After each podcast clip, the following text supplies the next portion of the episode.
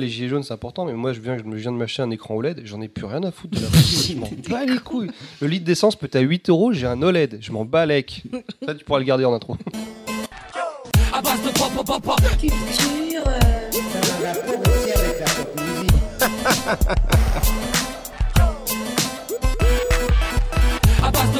Culture.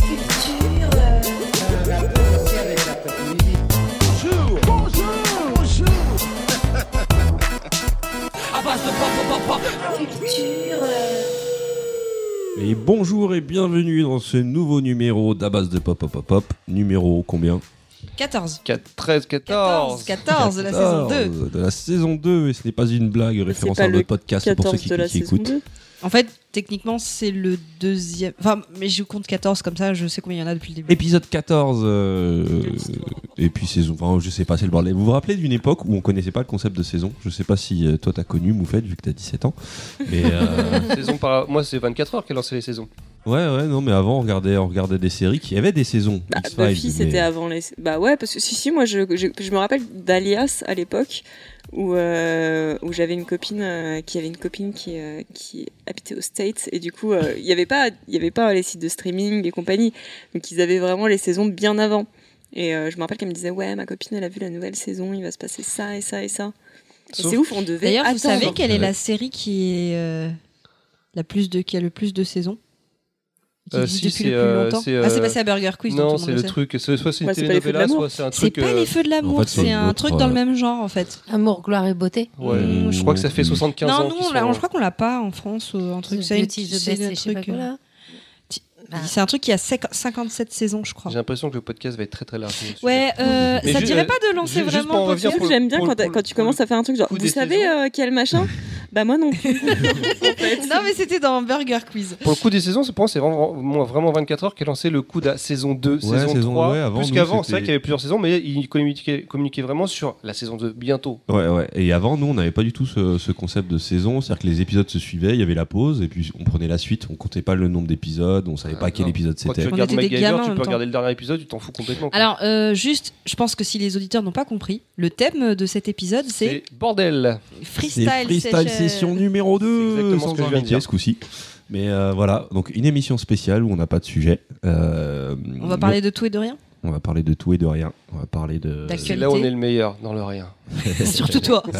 Là, en fait, on est dans le thème désigné par Baldwin, c'est-à-dire, on n'a rien. Vous êtes On dans n'a mon pas monde de là. thème. On est dans ton univers. On On va, sombre dans ton on- univers. on- on va faire le petit tour de table. On va- bah, Punky, comment ça va? Écoute, euh, ça va bien. Euh, Euh, Quoi de neuf dans ta vie? Quoi de neuf dans ma vie Euh, Je taffe comme une tarée. Je vous raconterai après ce qui se passe vraiment Non, de la neuf dans ma vie. se pas. Mais si c'était ma chronique, c'est après je vous raconterai. Et, euh, et puis sinon, euh, non, moi j'attends Noël avec impatience là. euh, bah, c'est- voilà, c'est le truc euh, que j'attends le plus parce que déjà j'aurai des vacances. Eh bien, je t'envie d'avoir regardé ce- ce- ce- cet esprit et de toujours être émerveillé par Noël. Euh, Les boules, tout ça. c'est Oh, le, le sapin, je veux dire. Ah Santa Mais non, mais moi ça me manque depuis avoir ça, depuis avoir. Moi ça me fait ça quand il y a. J'adore Noël, le calendrier de l'avant, tout ça c'est trop bien quoi. Quand t'étais enfant, tu, se- tu pensais juste à Noël parce que tu voyais les pubs de jouets, tu dis, ouais, Ah c'est ouais. Ah, Noël, c'est etc. trop bien, ah, c'était Maintenant, quand t'es adulte, tu vois les pubs de jouets, mais c'est trop débile. Qu'est-ce que tu vas acheter ça pour ton petit neveu Enfin, tu. tu, tu- Oh non, tu- moi, tu j'aime, Non, mais vois faut le dire, commerce. je, je sais pas si t'as été euh, Petit voir, non, si t'as été voir le rayon jouets euh, cette année. Le, le, le truc qui fait fureur, c'est les jeux euh, caca. Donc tu as, donc tu as la slime Ouais, et puis tu as le caca et tu as maintenant créé ta crotte de licorne en slime. C'est vrai? Tu as euh, un truc, alors je sais plus comment ça s'appelle, je crois que ça s'appelle Don't Walk in It ou un truc comme ça, où as, tu dois, as un parcours, tu dois marcher les yeux bandés et euh, tu as des crottes en, en play-doh euh, posées sur le sol et tu dois euh, ne pas marcher dans les crottes. Euh, tu as un jeu aussi, c'est en tirant, c'est des toilettes et faut que tu tires la chasse d'eau, sinon je sais pas quoi. Enfin, Est-ce que c'est Ah, pas le symptôme le que notre, que notre société est en train de devenir de la merde? Ah oui. C'est super Alors, hype, tout simplement. Faudrait demander à, à Freud. Et Eka, alors toi, comment ça va? L'histoire de Euh, caca bah, Ça va, ça va, ça va bien. Moi, je vous avouerai que Noël, euh, c'est pas que j'aime pas ça, hein, j'aime beaucoup, mais en travaillant avec les enfants, là, ça me gave un peu. On est mais dans les peut- chansons de Noël. Peut-être que tu vois l'amour de Noël à travers leurs yeux. C'est beau. Ou pas, ou pas.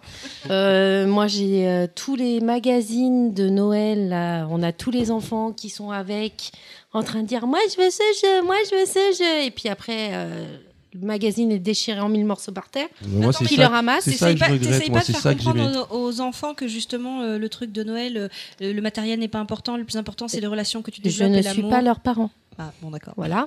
Donc, Tu leur fais pas découvrir la vraie magie de Noël? Euh, non, non, non, non. Déjà, je m'occupe d'eux, c'est déjà pas mal. Hein non, non, donc euh, Noël, moi, euh, oui, c'est sympa. Hein, J'ai pas fait encore mon sapin de Noël. Il faudrait que je le. Ah, sapin de Noël, j'avais pas Bah, pensé à ça. Ouais, ouais, ouais. D'ailleurs, il- Non, j'ai du mal avec les sapins parce que j'aime pas les tuer. bah, tu prends Bah, un faux prends un comme tout le monde. Ouais, c'est ce que je vais prendre un faux. Mais je mets des petites décos, mais euh, j'ai du mal à, à me dire, euh, je vais. Enfin, c'est con quand même. Tu vois, d'aller arracher un arbre pour le garder que- un mois. Vas-y, on va mettre un poteau en fer, comme dans Vous, Seinfeld. vous connaissez euh, des gens qui commencent à, à- à faire la déco deux mois avant et qui l'enlèvent huit mois après Alors, moi, Moi, je connais des gens comme ça. J'avoue Moi, que mes moi, parents, ouais, c'est ça. Enlevé deux ans après, ça c'était un peu Mes truc, parents, ça. qui, elles sont très bien ces décos, mais durent très longtemps. Bah parce qu'on se fait bien chier à les mettre, donc autant que ça reste un long moment. Moi souvent je commence en novembre et je l'enlève en En février. t'as vu dans les Voilà. séries américaines comment c'est classe quand ils veulent Mhm. vraiment décorer les trucs de Noël et tout. Quand tu regardes les séries et qu'ils en Ouais, sont à la maison de bon. Noël. bien, bien en banlieue. Euh, genre maisons. pas la banlieue euh, type euh, Boulogne, hein, c'est pas la banlieue ça. Non, la vraie Euh, banlieue. la vraie les- banlieue, le 91, où il y a le des pirates. 94, tout ça. Non, mais c'est normal, il y a Euh, plein de Portugais là-bas. J'ai découvert Eh grâce ben, à eh vous mais que c'est des gars- pimpeurs. C'est des pimpeurs de maison, les Les Portugais. T'as vu la maison, t'as une crise d'épilepsie quand tu la regardes. C'est surtout qu'il faut une centrale nucléaire pour alimenter tout ce qu'ils ont, c'est hallucinant. D'ailleurs, tu passes à côté de maison, tu vois plus rien pendant 20 secondes, tu, tu roules en Ouais, aveugle. mais l'électricité ça va encore un petit peu. On n'a pas besoin de mettre nos gilets jaunes. C'est bon. Ah, je vous préviens. Voilà. Elle est en mode colère. révolutionnaire aujourd'hui. hein. Attention, c'est la révolution de Non, K. non, je n'en parlerai pas. Non, non, non, non, je vais rester euh, Non, très cool parce que ça serait dommage que ce soit mon sujet d'actualité. Euh, J'ai d'autres choses à vous raconter plus passionnantes. Bon, alors, et toi, Moufette? Quoi de neuf? Euh, oh bah euh, rien. hein, euh, je change de taf, je change de maison, euh, pas grand chose quoi. Change Ah bah vie. si, quand même. Ouais, ouais, ouais, ça y est, je, je deviens une vraie, une vraie connasse de Tu vas parisienne. quitter la banlieue. Ah, tu deviens Ouais, une parisienne. je, je, vous, je quitte les gueux. je, je quitte Eh, la plèbe Ça y est, tu vas, tu et vas, je m'élève. tu vas être, euh, socialement. tu vas, tu vas être euh, empoisonné par, euh, par l'esprit parisien, qui m'a aussi empoisonné, mine de rien. Alors toi, t'es un hipster. Ouais, mais justement, je vis avec, je vis avec une, une, une, une, une haine de moi-même maintenant. Je suis, je suis méprisant envers les banlieusards. Je suis, euh, ça y est, les Parisiens. Merci. m'ont Tu me l'as- dit tout à l'heure quand t'es rentré, euh, quand t'es rentré en banlieue. euh, Ah ouais, T'as ouais, pris des maintenant, photos, quoi, j'ai comme au pris des safari. photos, Exactement, ouais, je regarde. Oh, vous avez vu cette rue moche? Oui, mais Je pas- parle de Choisy-le-Roi. pas vraiment- t'es Désolé pour tous les gens de euh, Choisy. T'es- Non, t'es pas vraiment haineux, regarde, moi je suis ton pote banlieusard. Ah, mais j'ai pas de haine pour les banlieusards. Si, parce que tu, tu viens de le dire juste avant en fait. Non, non, non, non, T'avais la haine contre la banlieue. Non, j'ai la haine contre le, contre le, le- le poison parisien qui. qui, qui euh, je trouve la banlieue moche. J'ai pas la haine contre la banlieue. J'ai- J'aime bien, j'aime bien les banlieusards. Je préfère même Tu les. dis, tu dis ça avec un tel ton. Non, mais j'aime bien, ils sont sympas les banlieusards. J'aime bien les banlieusards. C'est vraiment le côté, sont- mais ce je suis pas raciste, j'ai un pote noir. Bah là, je suis pas raciste, j'ai un pote banlieusard. Je préfère, je, je, je, je préfère les banlieusards aux Parisiens. Même si j'ai euh, j'ai j'ai une relation amour-haine avec les Parisiens, parce qu'ils m'apportent quelque chose au niveau culturel, mais Ouais, depuis qu'on ils m'apportent beaucoup de mépris. Depuis, Hein depuis qu'on fait les podcasts, t'as la haine contre le monde en fait. À chaque fois, tu trouves un quartier, un pays ou, euh, ou un continent carrément. On se demande toujours qui tu vas détester. Ah, Aujourd'hui, on sait pas, c'est la question. Non, ça va aujourd'hui, je suis plutôt pisse, euh, ça va. Oui, à quoi- oui, oui, ok.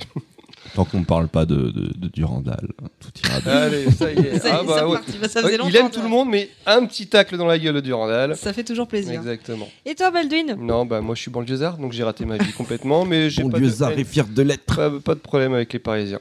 Même si c'est- tous des. non, moi j'ai rien à vous dire. On prépare le. Nous c'était Black Friday en ce moment euh, que j'ai pas vu le jour. Ah bah ouais, ouais, on a, on a deux personnes qui sont dans la... Trois personnes, si je me compte moi, qui sont, dans la- qui sont en train de Et vivre euh, euh, Black Friday, Black c'est- Friday. et encore nous c'est cool. hein. C'est pas ce qu'on, comme on voit les vidéos où les gens se jettent sous les grilles et se jettent sur les télévisions. On touche- dès que tu touches, c'est à toi. Nous c'est pas ça. Et Du coup, t'arrives à vendre là? Malheureusement. je leur dis de pas acheter, ils m'écoutent pas les gens. Enfin bref. Donc à part ça, non, rien- rien de nouveau. Ok. Eh ben, vous savez quoi? Je crois qu'on n'a pas de Désolé, on a merdé Et aujourd'hui. toi, Choco? Ah, moi? Euh, pff, Moi, ça va. Moi, je ne dors plus en ce moment. Je, je suis pris de. Ta vie sexuelle ne nous regarde pas. je. Non, non, rien de neuf. À part que, ouais, ouais, non, j'ai- j'ai j'ai- j'ai cette aversion à dormir. Je me dis, putain, si je dors, je peux pas rien faire ou faire quelque chose. Et, Et euh, Du coup, il dort à 4h l'après-midi, quoi. Attends quoi? Ouais. Donc de quoi, quoi le truc? Si tu dors, tu peux rien. Oui, c'est le principe de dormir, non? Ouais, ouais, mais justement, j'ai parce que parce que là, je suis dans, en fait, je suis dans ma phase adolescent. Exactement, je suis dans ma phase adolescent. Ah, moi j'ai eu ça quand j'étais jeune. mais- largement. Au contraire, maintenant c'est plus. euh, Quand est-ce que je vais pouvoir dormir? Les siestes, les machins, j'en rajoute dès que je peux. Non, non, moi j'ai plus- j'ai plus le temps de dormir, j'ai plus le temps. Mais bon, sinon ça va, c'est cool. Donc, du coup, cette freestyle session, il est quand même un peu organisé. Ouais, ouais, ouais. Euh, je crois qu'on va commencer directement avec euh, Moufette. Oui, parce qu'on a, on prévient juste, on n'a pas de désolé, on a merdé. Ouais. C'est très étrange. C'est désolé, on a merdé, on n'a pas noté les désolé, on a merdé. de dire qu'on n'a pas merdé. Bah, pour une fois, est-ce qu'il pourrait qu'on n'ait pas merdé? À mon avis, on a merdé. Mais c'est juste qu'on a eu la flemme de voir où on avait merdé. Et À quel point on avait merdé Bon, pas beaucoup, mais euh, on a dû merder, non, forcément. On merde toujours, euh, c'est humain de merder. On est très fort pour merder d'ailleurs. Et sinon, euh, bah ouais, on a tous nos. euh, si, euh, alors c'est pas du tout radiophonique, euh, podcastophénique, mais, On va euh, faire une photo. mais on, a nos, on a nos petits ac- accessoires pimpés. Ouais, je pense On est tous, euh, photos Ouais, on, on est- mettra on des est tous à nos couleurs. On est tous pimpés. Et, euh, et euh, C'est pas du tout radiophonique, donc en fait, on a fait des mugs euh, avec les logos du podcast et, euh, voilà. Et on a Et fait et des nos dessins faits par Choco. Et des t-shirts, on est tout beau. Voilà, et c'était cool. Et, euh, et les impressions sur textile ne sont pas terribles, donc je ne ferai pas forcément la pub de, de ceux pour qui, de ceux par qui on est passé. C'est vrai. C'est vrai que c'était pas top. Mais c'est cool, c'est cool, ça, ça booste un peu le narcissisme. Moi, c'est ma résolution pour euh, 2019. Je vais Ah essayer oui, d'être eh, plus c'est- narcissiste. franchement, payer un t-shirt 35 balles pour une qualité médiocre, c'est Ouais, cool. Avec sa C'est gueule cool, c'est dessus. cool. Avec sa gueule dessus en plus. C'est un, pro- un problème de, de Parisiens, ça, avoir trop d'argent, Ah, pas savoir comment le dépenser, bah, c'est ça. Ouais, mais par contre, les, les mugs sont sympas. Hein. Bah, à 75 euros le mug. Moi, je préfère vraiment le, mien- le mien au vôtre. Ah, moi j'aime beaucoup le mien et surtout j'aime la citation derrière. Non, moi je vais en refaire. Quelle est cette citation Mm.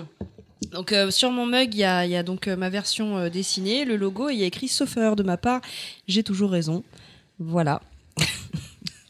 C'est de la science-fiction. Exactement. Et, et, mm, ça rappelle euh, un peu le, le, le- le cinéma de Durandal, tout ça. hein. Euh, Alors pourquoi, non, déjà, pourquoi j'ai te calmer tout de tort suite.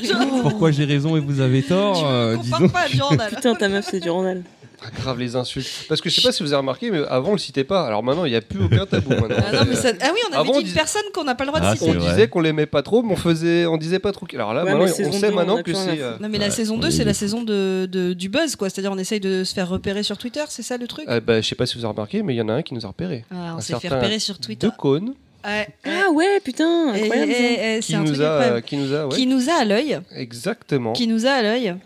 Et d'ailleurs, j'ai envie de dire un de cône égale 15 Et followers. on sait pourquoi il nous a l'œil, que quelqu'un avait suivi l'histoire du, du tweet. Bah, En fait, il y a son podcast euh, Pop Pop Pop Pop euh, Pop Pop Pop Pop Pop ouais, c'est ça, trois fois. Euh, donc, il a dû faire une recherche sur son podcast. Il est tombé sur la base de Pop Pop Pop Pop. Il s'est dit, Hum, des concurrents. C'était pas quelqu'un qui avait cité euh, une liste de podcasts qu'il appréciait et en fait euh, il nous a cité nous et c'est Antoine Decaune qui a cru que c'était nous. Il y avait pas un truc comme ça, non? J'ai pas su. hein, je suis pas non, je crois que lui, il est arrivé directement. euh, moi, j'ai, comme enfin, ça. moi, j'ai juste ouvert les yeux, je vois une notification Twitter, je dessus, je vois Antoine Decaune, je dis, hein le petit, euh, le petit check certifié. Je vois, hein Oui, qui nous suit. Moi, moi, je me suis levé le matin en disant ça y est, on est passé dans une quatrième dimension. Ah, toi, ça t'a, ça t'a égayé ta journée, mais d'une force. Ah, moi, non, mais surtout, en plus, vraiment tout mignon, euh, qui nous a répondu euh, super, euh, Ouais. super chouette. ouais, gentil. non, c'était, ouais, c'était très. Ah non, moi j'étais j'étais saucée, j'étais allez mec, on l'invite. euh, Ouais, toi, toi, et toi, tout. toi, t'es- toi, t'es- Mais moi, faut pas me faire des trucs comme ça, tu vois. Je, je pète un câble, c'est Disneyland quoi.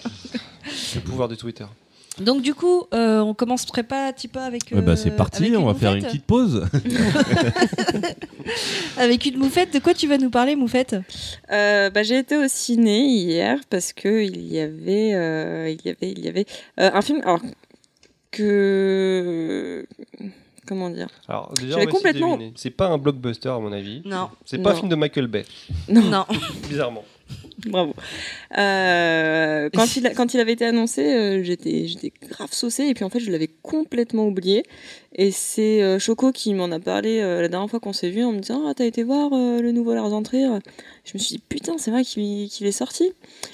Et du coup, donc, avant le podcast, donc hier soir, je me suis rendue dans mon petit cinéma de quartier D'ailleurs, si vous êtes dans les environs de l'Essonne, il y a un petit cinéma à Chely-Mazarin qui s'appelle le Cinéma Truffaut et qui est super sympa. Euh, je vous conseille vivement d'y aller. Il passe tout le temps, tout le temps des super films euh, en VO en Et plus. vous verrez Et, Truffette. et vous verrez Truffette parce qu'il y a un chat dans le, dans a- le cinéma. Il y a, il y a des, y a des cinémas en VO en banlieue maintenant Ah, Ouais, c'est des petits cinémas de quartier, euh, genre petit truc, euh, genre tu vas C'est te... l'hystérisation de la C'est banlieue. super cosy. Ouais, c'est super cosy. T'as as des livres sur le cinéma dans la salle d'attente en attendant ton film et tout, super cool. Enfin bon, bref. Et donc j'ai été voir le dernier Lars von Trier qui, qui s'appelle euh, The House That Jack Built, qui parle euh, d'un tueur en série.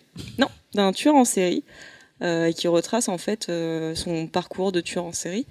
Ça commence euh, comme l'infomaniac, donc ça commence euh, dans- avec une conversation entre Jack et euh, quelqu'un, on ne sait pas qui c'est au début du film, Jack a été interprété par qui d'ailleurs? Par, Ma- euh, par Matt Dillon. Matt Dillon, ouais. Matt Dillon que nous avons croisé à New York et non pas Sandler. Euh, pas Sandler, Adam je sais Sandler? plus. Je sais plus. Je sais pas. On a croisé. Matt Dillon à Central Park. Ah bon? Et bah c'est marrant parce que je trouvais euh, qu'il avait, quand il est rasé, il a un petit côté Willem Dafoe. euh, dans le dans le genre euh, visage un peu chelou mais euh, il joue très très bien le, le mec euh, le mec sociopathe donc euh, vraiment GG à lui et Il hum, Il t'écoute. oui il te oui bisous euh, d'ailleurs Matt Il va bientôt nous suivre sur Twitter lui aussi. Et je savais pas tellement à quoi m'attendre, parce qu'on sait jamais trop à quoi s'attendre avec Lars. Euh, alors, quand il l'avait annoncé, il y avait des, des rumeurs comme quoi ce serait son dernier film, donc j'ai pas revu depuis euh, si c'était vraiment euh, son dernier film ou pas. Mais. Euh, Besson, il l'a dit aussi. hein. Bizarrement, bref. Ouais, putain, j'aurais bien aimé. lui. Et du coup, euh, j'avais j'avais rien regardé, j'avais juste vu la vidéo d'annonce parce qu'en fait, quand il avait annoncé son film, c'était euh, c'était assez marrant. Il avait fait une, une vidéo prise à la webcam où il rentrait dans une pièce, il s'asseyait, il disait mon prochain film va s'appeler euh, The House That Jack Built, et puis il se marrait, il, il repartait. Genre la vidéo dure 15 secondes, t'as le, gros Lars qui arrive, qui se pose et qui repart, n'importe quoi. Et euh, du coup, je- j'ai rien regardé après ça. Je me suis dit, bah, je me ferai euh, totalement la, la surprise. Il y a juste euh, bah, Choco qui m'a spoilé une grosse scène du film. Mais euh, alors, Mais Alors, ça t'a- alors, ça t'a saucé. que- bah euh, ouais. Ouais, bah du coup, euh, quand, j'ai commencé à apercevoir le truc, je me suis dit, ah, ça va arriver, ça va arriver. Euh, comment, comment, comment, comment vous le vendre ou pas vous le vendre Euh, Je pense que c'est un film qui, qui dépend de votre connaissance de l'œuvre générale de Lars von Trier. C'est-à-dire que si c'est le premier film de Lars que vous allez voir, vous risquez de le prendre très premier degré, de pas du tout comprendre le message et de- d'être complètement choqué.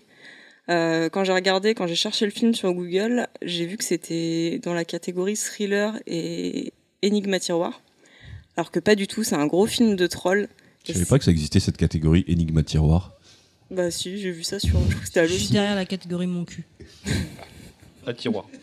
Pour- Pourquoi? J'aime bien, j'avais envie de dire mon cul. Et non, en fait, c'est un film qui est profondément drôle. Alors c'est hyper gore. C'est En même temps, tu me fais peur. Parce que Oui, non, mais il y a- sadique. Parce que toi, sadique. tu aimes les, il y, y a- il y a des gens les qui suicides collectifs. Tu trouves ça drôle déjà là-bas. Non, il y, a- y des gens euh, qui, sont partis pendant la projection à Cannes euh, parce que euh, c'était insoutenable et compagnie. Alors qu'en fait, non, c'est quand tu connais l'œuvre euh, de Lars von Trier, tu sais que que, se que, bien. que c'est que c'est très drôle en fait dans le fond et que c'est faut pas du tout prendre ça au premier degré.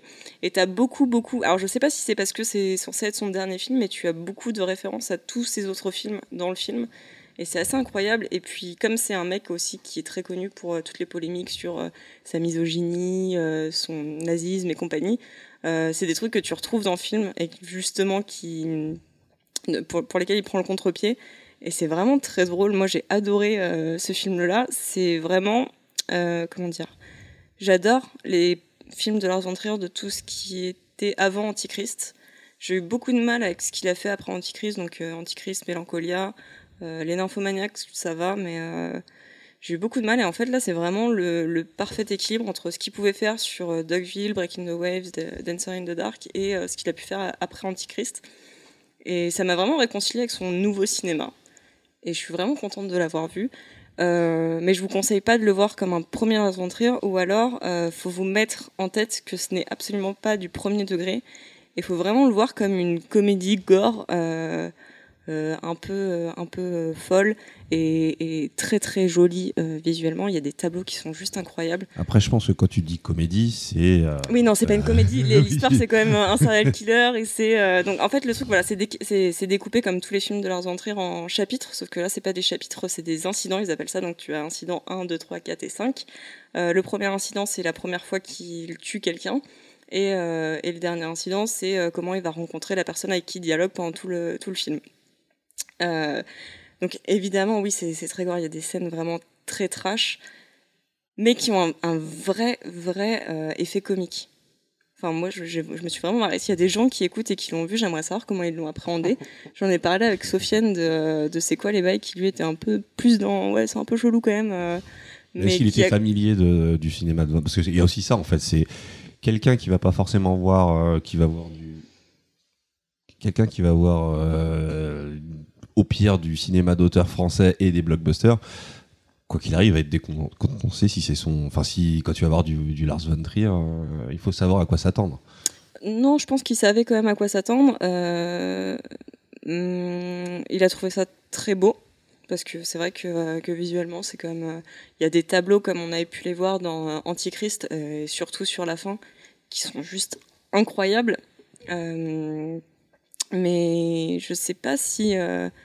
Si il l'a appréhendé comme. Parce que moi, je me suis vraiment marrée, quoi. Lui, je sais que la scène dont on avait parlé, Choco. euh, il a trouvé ça vraiment infâme, alors que moi j'étais vraiment, j'étais avec ma copine et on était vraiment mort de rire quoi, c'était horrible. Parce qu'il y avait c'est- vraiment que pour- nous, on était. C'est pour genre- ça, à mon avis, quand tu dis que c'est drôle, ça doit être très très très relatif. Oui, non, c'est, la situation n'est pas drôle, mais c'est la façon dont c'est tourné et quand tu commences à comprendre un petit peu euh, l'intelligence du personnage et euh, et sa façon de réagir et de faire les choses. Euh, une fois que tu as compris ça, que tu as compris comment ça marchait, c'est vraiment très comique. Mais j'avoue qu'on était genre 6 dans le cinéma et c'était que des yeux. Il y a que toi qui as rigolé. genre euh, des gens de l'âge de, de Baldwin. Et ouais, avec Morgan, je crois qu'on était ouais, avec euh, avec, euh, Avec Bip. avec Bip, on était, euh, je crois qu'on était les Ah seuls mince, faut vraiment à Je se. bip ça aussi. Avec qui? Ouais. Ouais, bon, de toute On façon, le temps de trouver qui c'est, euh, je pense que ça va être difficile. Euh, oui, euh, j'avais juste une question. C'est comment tu vendrais justement du, euh, Van- du Lars von Trier à quelqu'un qui connaît pas? On va dire sa première période, celle que t'aimes le plus. Je pense qu'il y a, hum, il y a vraiment. Je pense pas que ce soit fait pour tout le monde. Après, euh, mon premier film de Lars von Trier, ça a été euh, Antichrist. Et c'est, c'est pas, c'est vraiment loin d'être le film que j'ai préféré. C'est même vraiment dans les films que, que j'aime pas vraiment de, de lui. Euh, il faut. Il faut, aimer la dépression, je sais pas, non, je sais pas comment dire, c'est des films en fait qui, moi, toute la période que j'ai aimé, c'est vraiment euh, euh, Breaking the Waves, Dancer in the Dark, Dogville, Manderley, parce que c'est vraiment une, une, une satire de la sale race humaine, du pire de l'être humain.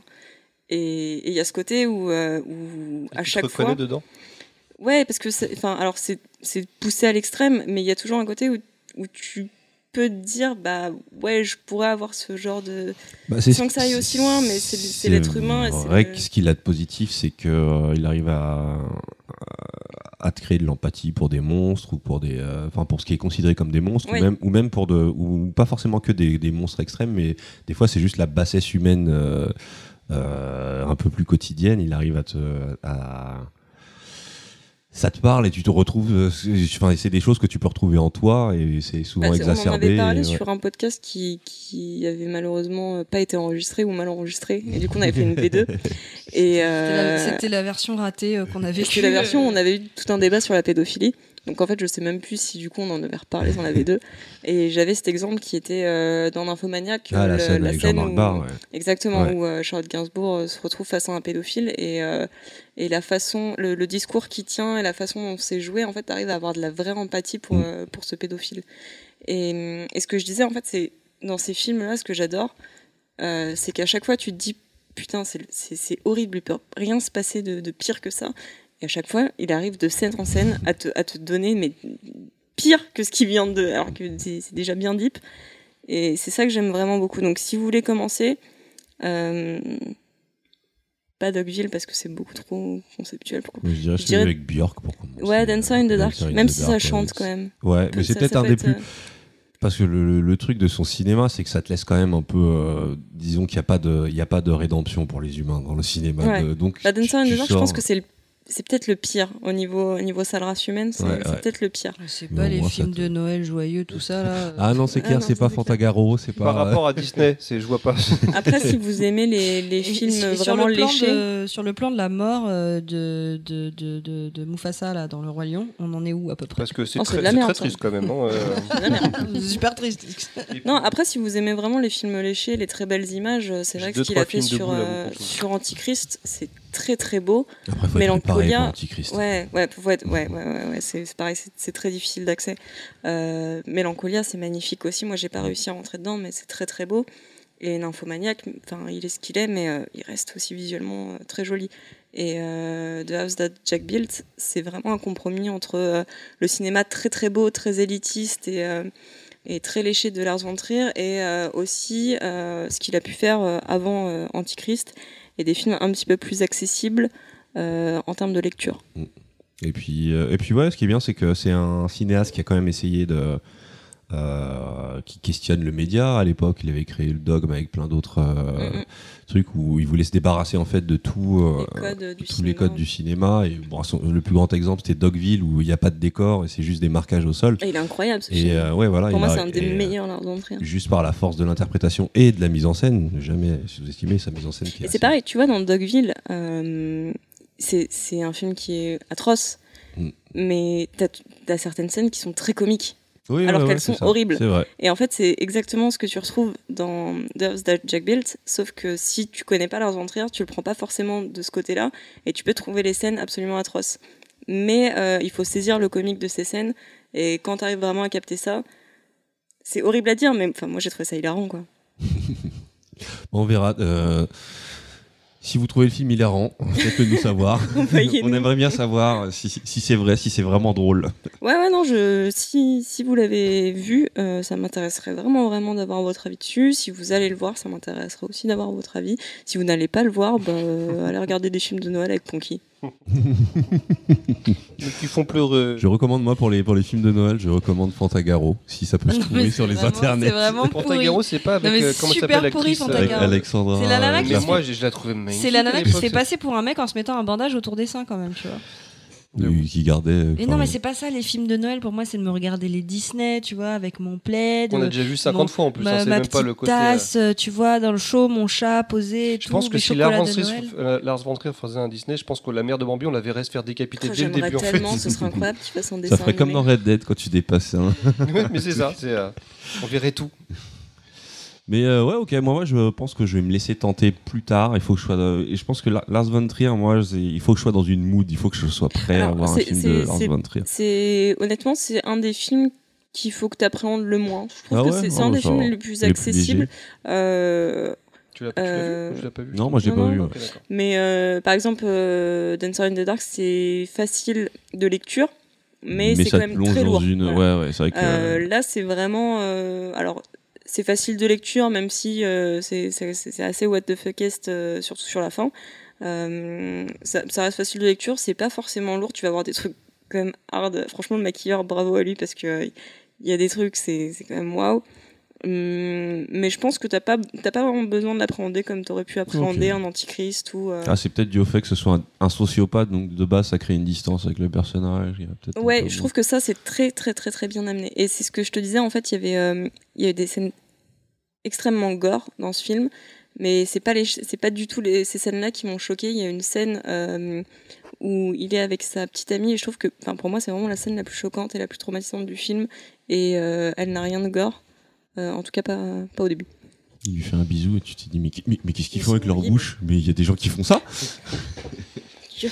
Alors, euh, bah, qu'est-ce que vous en pensez Vous rien? On passe à Moi, la ça suite. envie de... Pourtant, je, co- je reconnais pas vraiment euh, Lars von Trier. J'ai- j'ai- Qu'est-ce que j'ai vu Lars von Trier Je sais même pas si j'ai vu un film de Lars von Trier. Mm, moi non plus. Mais c'est bizarrement, j'ai un sujet très j'ai envie de, de voir juste parce que t'es comme si tu voyais une bête, euh, comme une bête curieuse. J'ai envie de juste de goûter. Ça réveille un peu. euh, je sais que moi, je me rappelle beaucoup de. de- de- Il arrive à un peu à réveiller ce que j'avais quand j'ai quand j'étais dans l'adolescence, où tu veux voir un peu des trucs qui euh, qui te retournent sans que ce soit forcément euh, juste. euh, C'est pas lui qui avait fait un, un film qui s'appelait genre Les débiles ou les idiots et en fait ça, Euh, ça ouais, Les niquait dans Idiots. tout. Ouais, ça ouais, ouais.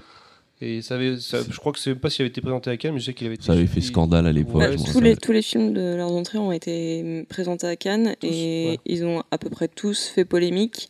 Euh, sauf peut-être Mélancolia, je crois que c'est un est- des seuls qui était à peu Oui, près soft. que ouais, Il est combien de palmes Deux, trois Ah, je Euh, sur toute sa carrière, Ouais. il a eu, il a eu presque tous les titres en fait. Le mec, il a tout gagné. Il a fait le grand Ouais, ouais. et, Ok. euh, j'avais, j'ai lu, euh, j'avais lu un truc où justement ça recensait euh, tous les prix qu'il avait gagnés. Et euh, je crois que le, le dernier là, c'est le seul qui était hors compétition. Sinon, tous les autres, ils ont été présentés euh, en sélection officielle et il Non, a- mais je ils ont la, la un- Palme d'Or de Cannes. Ah, a- Palme d'Or, bah il y a Dancer in the Dark. Dancer in the Dark a- la palme Et d'or. je ouais. crois que c'est le seul. Ok, d'accord. Mais de toute façon, tout ce truc, c'est c'est, euh, autre sujet, mais euh, ce coup de Lars von Trier qui va tous les ans à Cannes et à chaque fois tout le monde est choqué, ça devient vraiment une comédie. euh, Et justement, c'est, quand, quand je te dis que c'est un film troll, justement, c'est, il en joue beaucoup. Ouais.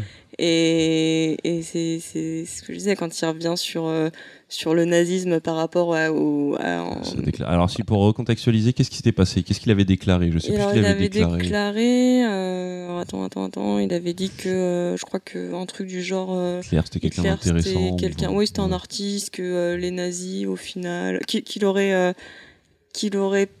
Je sais plus, il a dit un truc genre qu'il aurait aimé être nazi, mais qu'il aurait aussi aimé être juif, enfin, des trucs un peu chelous. Je crois qu'il était complètement bourré. En plus, c'était le matin, genre à 7 heures, mais il s'était excusé après, il s'était fait dégager du festival de Cannes. Mhm. Et, euh, et du coup, en Ah, il s'est fait. excusé. C'est- Ouais, oui, je crois que c'est une des rares fois euh, où, il, où il a pu, il a eu à revenir. C'est qu'il Non, devait vraiment il être bourré. excusé, il s'est fait virer du festival de Cannes et justement dans euh, The House That Jack Built, il y a tout un passage sur, euh, sur le fait que Hitler soit un, un artiste et c'est un énorme troll évidemment, euh, comme, euh, comme la, la misogynie qui, qui suinte de ce film. Euh, c'est un truc dont il s'est fait taxer euh, tout au long de sa carrière et, et évidemment, ne- enfin, c'est pas du tout un film à prendre au premier degré. Et, euh, et- mais bravo Lars et merci parce que ça me réconcilie avec ton avec le cinéma que tu fais aujourd'hui et j'en suis très Bravo l'artiste. Wow. Non, mais j'arrête. Bon bah ouais, à, base de pop pop pop pop, on parle aussi de cinéma d'auteur. Donc, euh, donc voilà. Grâce à Très, bonne chronique Parce que je suis, Moufette. je suis désolé, mais euh, dans Godzilla de Roland Emmerich, euh, il y a beaucoup d'empathie lorsque la, la bête elle meurt aussi. Ça, personne n'en parle, bizarrement. Et puis, il a pas eu la palme. Ouais, je suis Non, désolé. un Ouais, suis lézard géant de, 30, de 35 mètres de haut, bah, moi, ça me fait chialer. Je suis désolé, je suis comme un gosse. Et Jean Reno, Jean Reno, magnifique. Dans Ça, ce- ça fait pleurer, pour d'autres raisons. ouais, ouais. Mais c'était du grand, du grand jeu. Ça. Alors c'est quoi la suite? C'était qui déjà? K. Alors. organisé. Qu'est-ce que t'as, qu'est-ce que t'as fait Qu'est-ce que t'as vu pour Alors. nous Qu'est-ce que, euh, c'est quoi les la bails dépression et la mort Ah, des non, ça, enfants, c'est pas qu'est-ce que nous, tu ça. nous proposes? Alors moi, euh, pour rester dans mes petites habitudes, j'ai regardé euh, The Haunting of Hill House sur Netflix. Alors, qui tu vas le est- refaire, s'il te plaît? Je n'ai pas compris le titre. Haunting. The Hunting of Hill House. Voilà, euh, comme je dis à chaque Non, fois. c'est elle j'ai qui un- répète, c'est pas toi. anglais. Laisse-la tranquille. La Ne pas. dernière de- euh, demeure des Hills. Voilà. si tu Triple préfères. H. Euh, en fait, c'est une série Pourquoi la américaine. dernière C'est pas Hunting, c'est hanté. Non, mais si tu traduis, eux, au Canada, ils ont dit ça. Le tabernacle, Faut pas c'est se fier comme aux ça. Canadiens, attention. La dernière Moi demeure des Hill House. C'est ça. Parce que C'est Canada, ils ont tendance à, tra- à traduire genre Die Hard, c'est meurt dur. Tu vois, c'est pas- ils se prennent pas la tête. Bon, euh, c'est bon, déjà que j'ai dû le sortir en anglais et que je galère. Alors, euh, tu peux, on- à partir de maintenant, je pense que tu peux dire Hill House. Voilà, on va dire Ou Hill House. euh, Hill il y, a- House. il y a beaucoup de gens qui l'appellent Triple H, qui est aussi le nom d'un catcheur. Putain, on est les seuls pour lancer une non, série. mais on de parle toute 20 façon, je ne dirai plus le nom, donc c'est bon. C'est bon sur, sur Netflix. Voilà, Voilà, c'est sur relance. Netflix. Donc c'est une série américaine euh, d'horreur surnaturelle, comme ils, euh, comme ils le disent. Il y a 10 épisodes d'à peu près 50 minutes, donc ça varie. Ça a été créé par euh, Mac Flanagan, qui a aussi fait... Il est Dans, dans. dans Oncle Picsou, on non, Picsou Flanagan. Flanagan, c'est le dans- méchant dans... les trucs de, de Stephen King. Ah bon Flanagan. Parce que c'est pas dans la bande à Picsou Flanagan, c'est pas celui qui pilote l'avion c'est- là C'est Flagada. C'est Flagada. C'est pareil. Eh, c'est pareil. hein. Mais ça y est, il s'est réveillé l'autre. Et donc en fait, ça, il, a, il a aussi fait euh, Ouija les origines. Ne Tu l'avais vu celui-là ou pas Oui, je l'ai vu, alors, j'avais apprécié. Ok. Donc voilà, c'est c'était pas... Parce que toi, t'es Bates spécialiste euh, horreur. Ouais, Ouais, après... C'est notre euh, référente de l'horreur. Ne t'endors pas. Donc je- il est sur Net- Netflix. Je ne l'ai pas vu. Je l'ai mis dans. Ça Oh. fait deux fois que tu dis Netflix.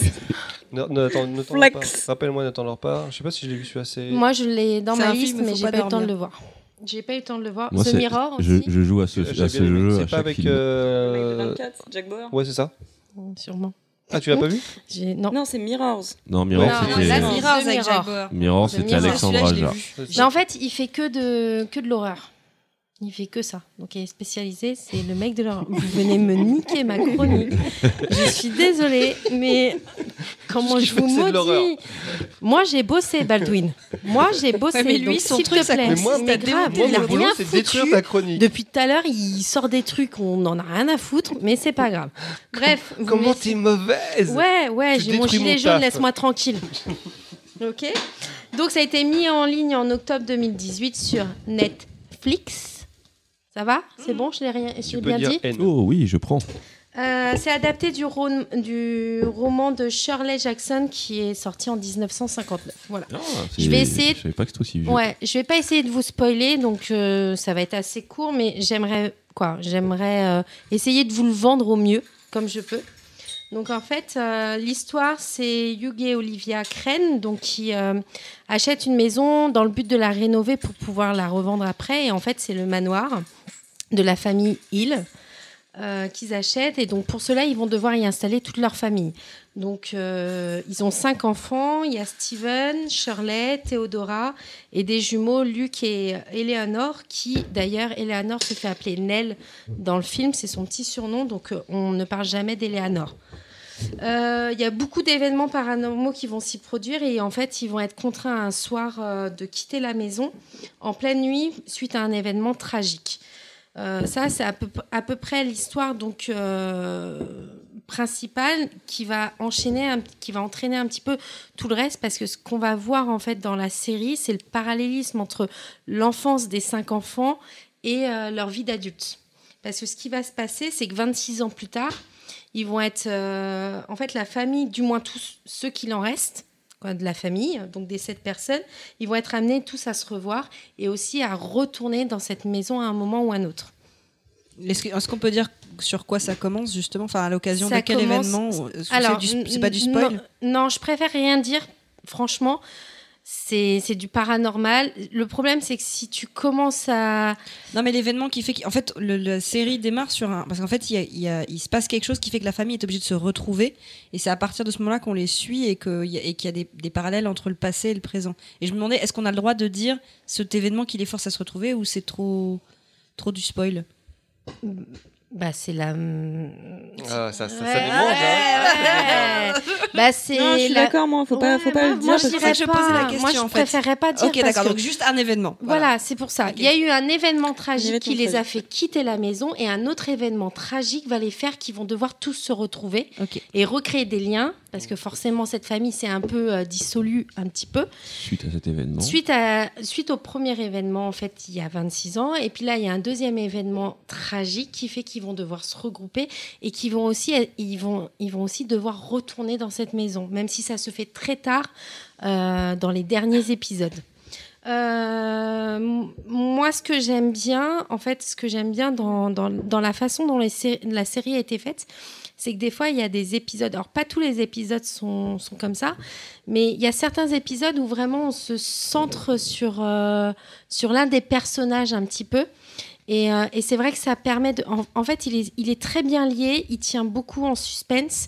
Moi, j'ai beaucoup aimé. C'est pas un horreur. euh, Je veux dire, euh, moi, j'aime beaucoup tout ce qui est un peu, un peu gore, le truc qui vraiment me, me, me fait peur. Et là, il n'y a de pas tension de de- Voilà, là, ouais. il y a pas. Mais il y a cette petit truc où tu dis, ah, qu'est-ce qui va se passer? Moi, j'ai regardé la série euh, toutes les deux secondes. Je regardais à gauche, à droite. Je me dis, ça va arriver vous? Ça va. Bon, il n'y a pas C'est de forcément. l'ambiance, quoi. Ouais, voilà, il n'y a pas forcément ce côté où oh merde, il y a un truc qui apparaît. Non, des fois oui, C'est plus Pas pesant, angoissant. c'est, euh, mais voilà, c'est on ça. peut pas le comparer à American Horror Story, euh, par exemple, qui est très, euh, Ouais, voilà. Moi, je t'avouerais que ce... j'aurais pu regarder les 10 heures de suite. Franchement, j'étais vraiment plongée dedans. Est-ce que tu aurais pu regarder les Spotify de suite Oh quoi putain, oh putain. Non, mais elle est vraiment Oh pourrie là, cette je blague. l'avais pas compris. Elle est vraiment. Je ne l'ai pas comprise. Bah, Ah, entre les Bravo 10 heures. l'artiste Ah, et, d'accord, euh, les 10 heures, et ok. Spotify. Sais, quand il faut l'expliquer, la blague, c'est. Ouais. là, je suis, je en Bon, là, voilà, on enregistre les samedis Je soirs. comprends il est, euh, pourquoi on il est enregistre 23 le dimanche midi. Je comprends mieux. Ouais, parce que le samedi soir, il est un Euh, peu trop en forme. En fait, donc là, je vais vous, je vais vous, je vais vous parler un petit peu des personnages. Je ne vais pas rentrer, voilà, je, je vais vraiment, non, je ne rentrerai pas dedans. Dégueulasse. certains, euh, non. Ouais, non, c'est vraiment, je, je, je vous dis le, le plus gros parce que j'ai envie que vous découvriez comme moi je l'ai fait en fait. Euh, la série est bien faite, on comprend vraiment au fur et à mesure euh, euh, les personnages, ce qu'ils ont, ce qu'ils sont devenus, on comprend vraiment tout, il n'y a pas besoin d'en dire plus. Et euh, ce que j'ai aimé, c'est souvent, moi, les flashbacks, des fois, ça me perd. Je j'aime pas ça. Je trouve que de revenir un coup en arrière, un coup en avant, franchement, ça me donne un peu la germe parce que j'ai l'impression de. non, mais c'est vrai, des fois, des fois c'est un peu horrible. Et là, non, franchement, c'était plaisant. C'est vraiment une série que j'ai pris plaisir à regarder. Je l'avais d'ailleurs euh, mis dans ma liste euh, assez rapidement. Euh, et donc voilà, j'ai été un peu déçue par la fin. Mais je me dis que moi, je m'attendais à autre chose. Maintenant, il faut Alors, voir. attends, attends, attends, parce que là, il y a eu, euh, il y a eu une déclaration euh, d'un des acteurs. euh, Oui, bah justement, ça ouais, ouais, ouais. qui- oui, qui, euh, de fait, Luc, change celui ouais. qui joue, Celui qui joue Luc, voilà. c'est un- c'est un truc qui je change complètement la fin. après. Bah, attends, attends, attends, justement. En fait, ce qui se euh. passe, c'est que moi, je suis un peu déçue de la fin, mais il va peut-être avoir une deuxième saison. Donc, je veux voir Ah comment. peut-être, c'est pas dit. C'est, j'ai fait des recherches. C'est- C'est-à-dire que la fin de la saison, ça se finit sur un truc un peu ouvert. Non, justement, Non, la, la non, fin non, était, non, était- non, non, non, j'aimerais savoir S'il y a une deuxième saison, comment il va la porter? Et peut-être que je serais peut-être un petit peu moins déçue de cette fin. Mais peut-être que ce sera pas du tout avec Peut-être euh, que la c'est pas du famille, tout avec cette famille-là, peut-être que ça va être d'autres personnes, je ne sais pas. Mais justement, je suis restée sur ma fin. Je suis un peu déçue de la fin, mais J'ai me une dis- question bête. euh, cette maison, elle existe vraiment ou pas? C'est-à-dire? Non, je que sais pas. non. Je sais pas. Parce que c'est parce que États-Unis, Non, parce qu'on peut y aller de aussi, sinon ça serait sympa, tiens. Bah, comme ça, La famille à base de pop pop pop pop. euh, mais déjà, déjà même si la maison n'est pas hantée, quand tu vois la gueule de la baraque, mais jamais j'avoue. tu dors dedans. L'escalier central, là, maison Est-ce que c'est un- une vraie histoire ou est-ce que c'est un... Oh, Ah, l'escalier la maison- central moi, je pense que ressemble la un maison peu. est vraie, euh, mais Non, non, c'est vraiment adapté d'un roman, donc c'est- pas basé sur vous pensez le truc, elle est trop Euh. grande, etc. Moi, je prends juste le, le, nettoyage, quoi. Ah ouais. Galère. Quand t'habites dans un manoir, t'as quelqu'un pour nettoyer. hein.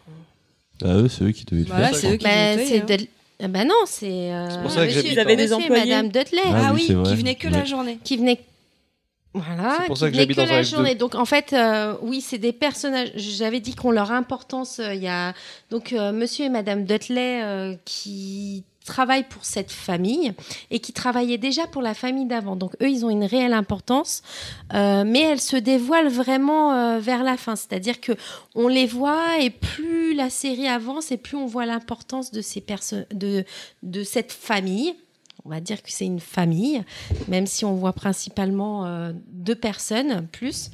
Donc, en fait, pour revenir sur les personnages, donc il y a Hugues, le père, qui lui est un constructeur, donc c'est lui qui va réparer un peu la maison. Il y a Olivia, la mère, qui est l'architecte, donc c'est elle qui gère un petit peu. euh, Je la trouve super belle cette femme. Putain, Oui, dans elle est une belle. série, mais je me rappelle. plus. Ouais, oui, Ah, dans, Dans- bah, dans Watchmen. avec euh, Matt Dillon, euh, Wayward, Wayward Dans Watchmen, Pines. surtout, elle a, elle a joué. Mm, mm. Ah, ouais, Warpline, ouais. Dans Et dans Watchmen Watchmen aussi, elle a joué, ouais. Elle jouait euh, la- la- Une ancienne héroïne, super-héroïne. Emily ouais, Hitman, je ouais. la trouve très belle cette femme. Carla Gugino, je sais Moi, j'ai jamais su comment. fille. Ah, attends, on va voir si t'aimes bien la même. Dans, le, Et ça dans va, la série. ça va partir sur le cul. Euh, Il y a. Steven. Donc Steven, c'est l'aîné de la fratrie. Lui, en fait, plus tard, il va devenir écrivain. Et d'ailleurs, euh, c'est c'est le cartésien. il va, il va, il va un petit peu euh, raconter son histoire en piochant un petit peu de ce qu'il a vu et de ce que ses frères et sœurs lui ont plus ou moins raconté. Et ça va créer une, une discorde dans la famille. Donc voilà, donc il va Oh. raconter un peu. Et c'est grâce à ce, à ce livre, je crois que ces autres livres sont un peu de la merde, mais c'est grâce surtout à ce livre-là sur, euh, sur ce qu'ils ont vécu dans leur enfance que là, vraiment, il est devenu très riche. Euh, quoi, très riche, ou du moins qu'il a, qu'il a gagné de la thune. Après, il y a Shirley, donc c'est la deuxième. hein, je vais vous les dire par ordre, hein, comme ça ce sera plus simple. Il y a Shirley qui, elle, euh, très gaiement, gère une morgue avec euh, son mari. Elle est gonflante celle-là. Bah, c'est Shirley, quoi. Tu vois, le j'ai envie de elle dire, elle a le nom. Elle a une sale tête en plus. Euh, c'est Shirley. Donc voilà, Shirley, elle, euh, bah, déjà, elle a un boulot qui est pas, qui est pas très gai. Donc, euh, mais Ah, mais alors, elle, elle est casse, euh, casse bonbon. Mais c'est son rôle. Ah, d'accord. Non, mais c'est la deuxième. Non, mais j'aimerais pas être une Shirley, tu vois. Euh, oui, bah voilà. C'est en fait ça va avec le nom, je trouve. Shirley, Shirley, les Shirley sont relous quoi. Ah, Alors, Ne faisons pas de généralité. Merci. à Shirley de. de- J'espère qu'on n'a pas de Shirley qui nous écoute. Euh, Il y a Théodora. Donc moi c'est mon coup de cœur. euh, Donc on- souvent on l'appelle Théo dans le dans la série. Ah ouais, elle est C'est cool. elle. vraiment mon coup de cœur. Je trouve que elle a, elle a quelque chose. Ouais, elle a, Ouais, elle a ouais. quelque chose. Et d'ailleurs, c'est une pédopsychiatre. C'est une pédopsychiatre euh, et qui possède un don. Alors, Shirley? Non, Théodora. Théodora. T'as pas ton- suivi. Ah, non, Ah pas- ah non, moi, à la limite, sa meuf, mais. euh, non.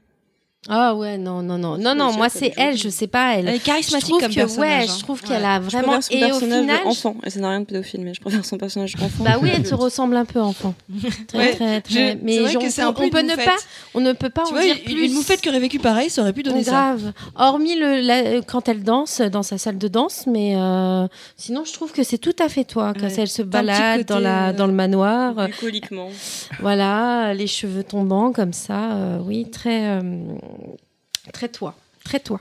Mais euh, oui, j'aime beaucoup. Et donc, ce qu'on sait d'elle, c'est qu'elle est pédopsychiatre et qu'elle possède un don. Je ne vous dirai pas plus sur le don. Vous le découvrez, euh, vous le découvrirez assez, assez rapidement aussi. Et après, il y a les jumeaux. Il y a Luc et Nell. Alors, eux, on ne sait rien vraiment de leur vie euh, professionnelle ou autre. Eux, on sait juste que Luc est devenu un, c'est un, un drogué, Un junkie, un, ouais. addict, un addict à l'héroïne.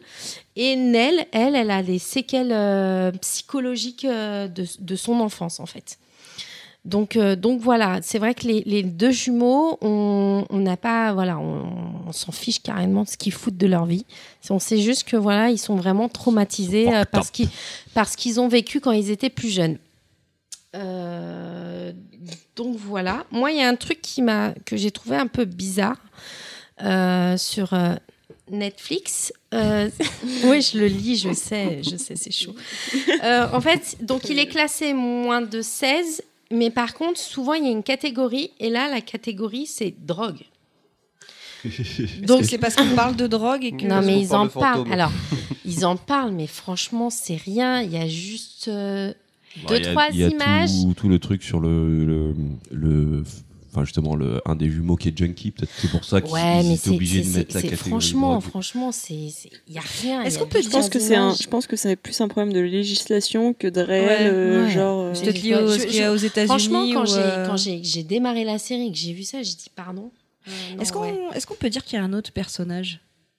Il y a la maison, Bah, il y a le c'est ça, ouais. La maison, je- enfin, j'ai l'impression, pour moi, même dès le début, en fait, j'ai le sentiment. Alors, dès le je début, voulais dire un truc sur la Ah, maison, pardon, je mais je non non je ne veux promesses. pas le dévoiler parce que pour moi c'est euh, c'est tout ce qui est euh, ce qui dit de la fin en fait. C'est à, à la fin à la fin dans le dernier épisode en fait euh, qu'un des personnages dévoile un peu. euh, Oui, mais sans, sans, parler de, sans parler de la fin, même dans la manière dont c'est Ouais, réalisé. ouais, voilà. Ah c'est Filmé sûr, oui oui, dès c'est les sûr que premiers épisodes, euh, le- le- c'est la une mise chose en à part scène- entière. Voilà, c'est ça. Vraiment La euh, mise en c'est scène un autour être. de la maison, elle, elle, elle, elle, elle la représente comme un, comme un personnage. Ah oui oui oui. un petit peu c'est, comme euh, dans Mother de- d'Aren Aronofsky, qui le Mm. fait 100 fois mieux. Oui, bon, d'accord. Alors après, je tiens juste à dire qu'il y a un épisode qui est ouf. Il y a un épisode qui est fait en plan séquence qui est Ouais, l'épisode oufissime. 6 c'est dingue. Mais je- pour moi, c'est le seul truc qui. Euh, il y a- qui- c'est pas un vrai Plusieurs- plan séquence, plusieurs euh, plans ouais, c'est plusieurs plans C'est pas- séquences. C'est pas un plan séquence. Mais mais euh. mais il y a des passages en plan séquence qui sont oufissimes quoi. Mais vraiment, cet Et épisode il est extraordinaire. D'accord, ils sont beaux. Est-ce que ça sert le, Oui. le- Oui, ça sert Ah la oui, oui, trame oui, oui, de- ça ra- oui, c'est en fait, Et en oui, plus, oui, sans- ça raconte en- quelque chose dans la Sans forcément spoiler, mais c'est des plans séquences qui peuvent passer d'une époque à l'autre. Ouais. Et c'est assez bluffant. C'est bluffant. C'est pas juste un- une démo technique pour dire je suis capable de faire ça. Ça apporte Non, vraiment un truc à. ouais. ok. Et puis là où c'est positionné, j'ai l'impression que c'est un peu un côté un peu, on va se tournant, la euh, péter, mais ouais. euh, C'est un tournant. Enfin, moi, j'ai eu le sentiment qu'à. Bah déjà parce que à partir de là, il y a quelque chose qui a changé pour moi, mais ça a été un tournant dans la série. Bah, en fait, moi, je trouve que c'était le pic de la série. C'était, pour moi, c'était le, le- vraiment le seul truc vrai. positif de la série. Et la première partie est, est assez cool. Il y a cet épisode qui euh, qui est bluffant. Et après, c'est, nul à chier. C'est chiant comme la pluie. Et, et c'est très chiant. la pluie. Je suis pas tout à fait d'accord. Ouais, ouais, ouais, ouais. Il y a un Oui, problème de oui. rythme dans cette série, c'est quand même assez, euh, assez incroyable. Je, je pense qu'on n'a pas le même avis. Mais euh, vas-y, continue du coup. Non, non, bah après, moi, ce que, vu que je veux pas vraiment pas spoiler et je veux que chacun ait son propre avis, euh, je voulais revenir sur donc, la petite polémique. Donc, il y a une petite polémique, notamment suite à la fin. Euh, on peut la trouver euh, assez euh, facilement sur Internet. Et ça m'a fait voir vraiment la fin d'une autre manière. Et c'est vrai que Cette fameuse retournée. Donc on n'a pas le droit d'en parler Ah, moi, la fin qu'on m'a gavé, hein. instant, sto- instant spoil et me dire c'est quoi cette polémique? Non, mais on a qu'à en parler en pause, nous. Oui, D'accord. on en parlera en en pause. On en parlera en pause. Et en fait, C'est trop récent. C'est sûr que après, bah c'est ça, c'est que c'est vraiment le truc. Ça vient de sortir en octobre, donc tu peux pas te permettre. euh, si t'en dis trop, Ça va gâcher le- le ouais, truc, ça va euh. gâcher le truc. Et en fait, c'est vrai que moi, Alors, la par contre, depuis tout à l'heure, vous êtes en train de parler de la fin et des révélations à la fin. Juste pour les auditeurs, ne vous attendez pas à ce qu'il y ait une révélation à la fin Ah ou oui, quoi que oui. ce soit. ah hein. oui, Enfin, oui, non, non, non, non, non, non, la Clairement, fin. c'est pas un film, enfin, c'est pas, un, pas un on twist. En fait, ça, plein ça- de ça choses. explique des choses. Moi, je trouve que euh, bah, sur Steven, on comprend plein de choses et on comprend plein de choses que. Sur tous les personnages. Ouais, trouve. non, mais tu vois, moi, franchement, je me suis dit. Ah ouais, en fait, c'est pour ça qu'elle lui a dit ça et qu'il y a eu ça et qu'il y a. Tu vois En fait, ce que ça montre, c'est que toute la saison, elle est d'un point de vue euh, purement scénario. En fait, on sent que tout est cohérent. Je- Mm, dans- mm, je, mm, je parle de tout est bien construit parce qu'en fait, quand tu réfléchis, euh, il y a plein de choses qui te sont, qui, enfin, rien n'est fait par hasard. C'est ce que c'est ce que tu constates en fait. Tout est calculé et pour que bien ça ait lié. un sens. Après, le fait que t'aimes ou pas, le fait qu'il donne le sens, ça c'est autre chose, mais euh, mais c'est bien lié. Et moi, justement, par rapport à cette histoire du, du de truc 6, bon après je suis une flippette, mais c'est pas grave. Jusqu'à l'épisode 6, l'ambiance qu'il y avait, parce que je les ai tous matés, je crois, à la suite jusqu'à l'épisode 6, l'ambiance qu'il y avait faisait que euh, quand j'éteignais la lumière euh, le soir en faisant dodo, euh, j'avais Franchement, peur. c'est une la pire tapette. Bah, c'est- du monde. Ah non, non, non, non. Ah, mais si moi, elle, elle l'a regardé. Ah, mais J'ai pas eu peur 10 secondes. Mais moi, je vous, Et je l'ai regardé vous le dans le noir et, euh, et la nuit. Mais oui, pareil. Mais moi, j'ai pas pu dormir au début. Je flippais, en fait. Parce que comme, la- comme Ouais, en fait, je, je, je regardais quand je le je regardais, mais après je regarde pas beaucoup de films d'horreur. Mais l'ambiance de cette de cette maison qui était vivante et les choses qui se passaient derrière, etc. Et ce qui fait que quand t'éteins, c'est ce que disait euh, Baldwin dans le dernier podcast avec le Conditionnement. Quand quand t'éteins euh, les lumières et tout, et bien évidemment la personne qui dort à côté de toi, elle elle dort tout de suite, tu vois.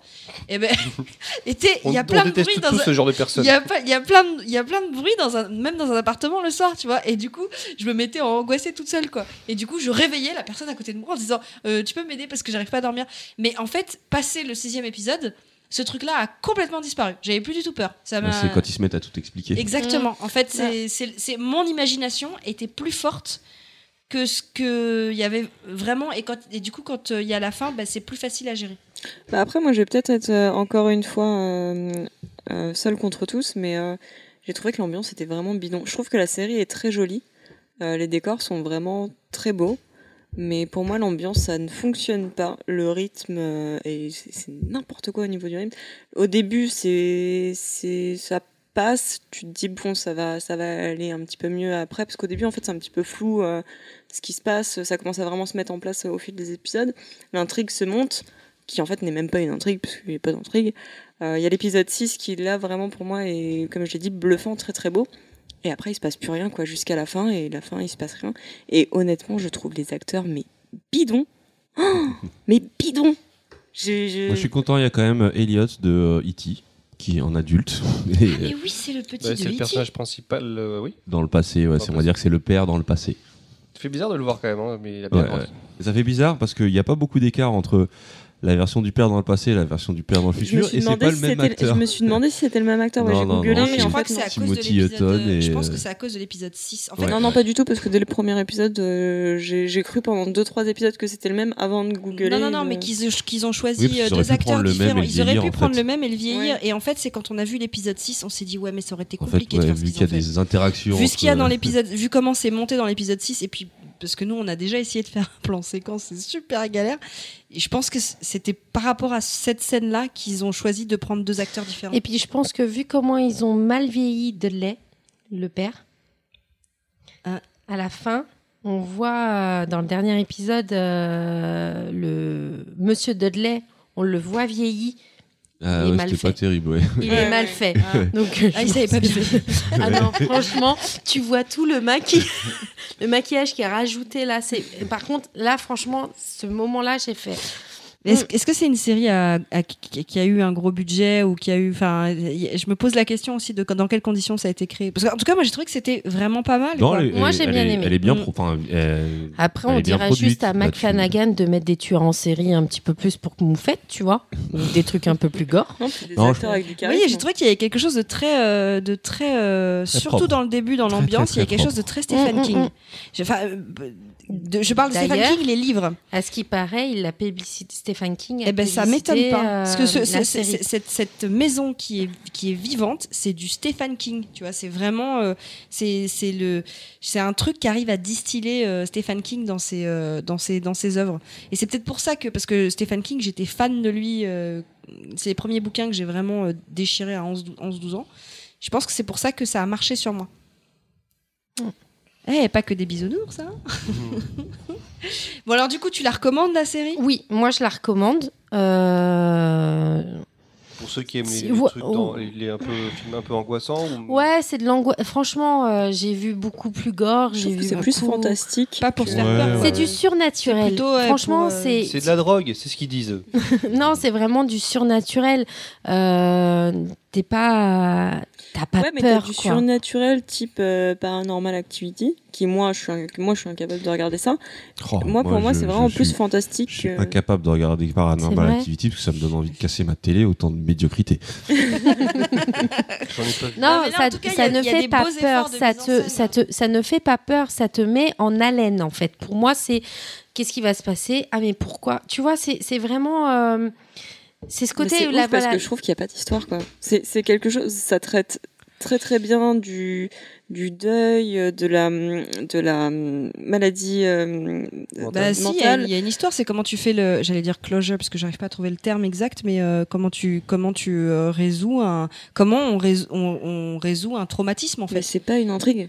Bah si, c'est un Bah, si, sujet de bah si, c'est un sujet. Je suis désolée, Oui, c'est ça un peut sujet, être un sujet sujet, c'est livre. pas une intrigue. Mais si, mais si, parce que tu, tu, Aussi, il y a toute l'intrigue sur le désolée, manoir. une intrigue, c'est à C'est partir du le moment où il y a des, l'histoire. il y a, t'as des personnages au départ, il y a une histoire qui arrive et qui fait que tes personnages ont évolué. C'est le cas C'est pas une intrigue pour moi. Bah si. Bah non, une intrigue c'est une Mais c'est histoire quoi, une où il se passe un truc et Bah, il euh, s'est passé des trucs qui font qu'ils arrivent à résoudre quelque chose. Bah si. concrètement. Si, il y a Ils une ont intrigue, vécu- mais il n'y a pas ils ont de vécu un narration trauma, assez faible. T'as ont été dans cette maison ou pas ils, ils ont et ils ont résolu. Non parce qu'à la fin ils résolvent, ils résolvent des choses. Les personnages ont évolué entre le début et la fin. C'est pas une intrigue au sens où toi ça va te passionner, mais c'est une intrigue.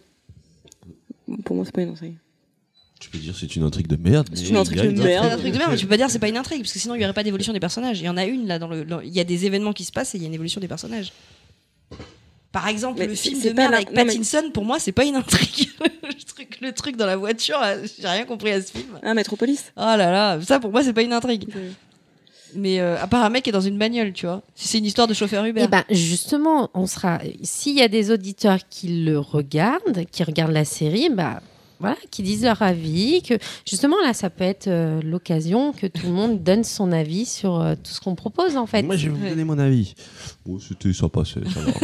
Non mais oui, c'est pas, c'est pas. moi, je la recommande. canard. euh, Eh, mais moi, j'ai trop hâte qu'on se mette en pause pour que vous Alors. me racontiez. Définition du mot intrigue. Ah. Ensemble de combinaisons secrètes et compliquées. Qu'est-ce qu'il y a de compliqué? C'est un- une intrigue, c'est quand il se passe des choses et qu'il y a des choses à résoudre. Le deuil, c'est pas une intrigue, c'est un sujet de fond. Et il y a des choses à résoudre Oui, mais c'est un la sujet famille. de fond. C'est pas une intrigue. Le deuil, le deuil, c'est pas une. du deuil, Il y a pas que le deuil. Ils ont des résoudre, trucs à résoudre Ouais, pour mais le c'est coup. mineur. Enfin, je veux dire, c'est l'histoire d'une famille lambda. Mais parce que pour euh, toi, c'est mineur. c'est naze, c'est de la merde. Bon, moi, ce que je vous propose, du coup, c'est euh, une Une petite, pause, ouais. Oui, parce que t'as envie de savoir. hein. Euh, J'ai trop envie de savoir. Et c'est trop moi qui de m'occupe de, de la musique là, euh, pour vous montrer qu'il faut. Alors, si tu veux t'occuper de la musique, faut me l'envoyer. Ouais, ouais, ouais, pleure pas. Arrête de crier. Euh... Mais c'est qui mordrait Mais ouais, mais ouais, je suis en colère. Euh, non, je vais vous mettre la Elle va BO te de. moufter dessus. Ouais, elle m'a Moufter. moufté, ouais. c'est parce que je l'ai fâché, parce que j'ai dit que c'était une intrigue. Rien à voir, rien à voir. Je te- je t'enverrai la définition. Euh, je vais mettre la BO de, de House de Jack Built parce que vous allez voir, c'est très funky et donc. euh, Et là, juste pour la faire chier, faire chier, je vais mettre la musique des bisounours. De. La version- non, c'est super funky donc euh, vraiment, c'est, c'est, faut pas prendre ça au premier degré. Bah, du coup, euh, pause. Bah, c'est parti, pause. Allez.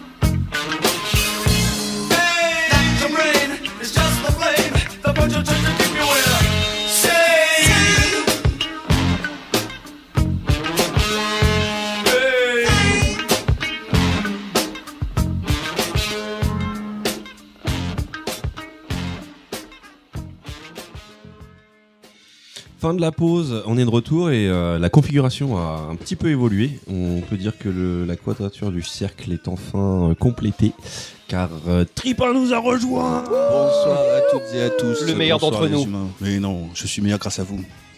Ah non ah, Je m'attendais pas à ça.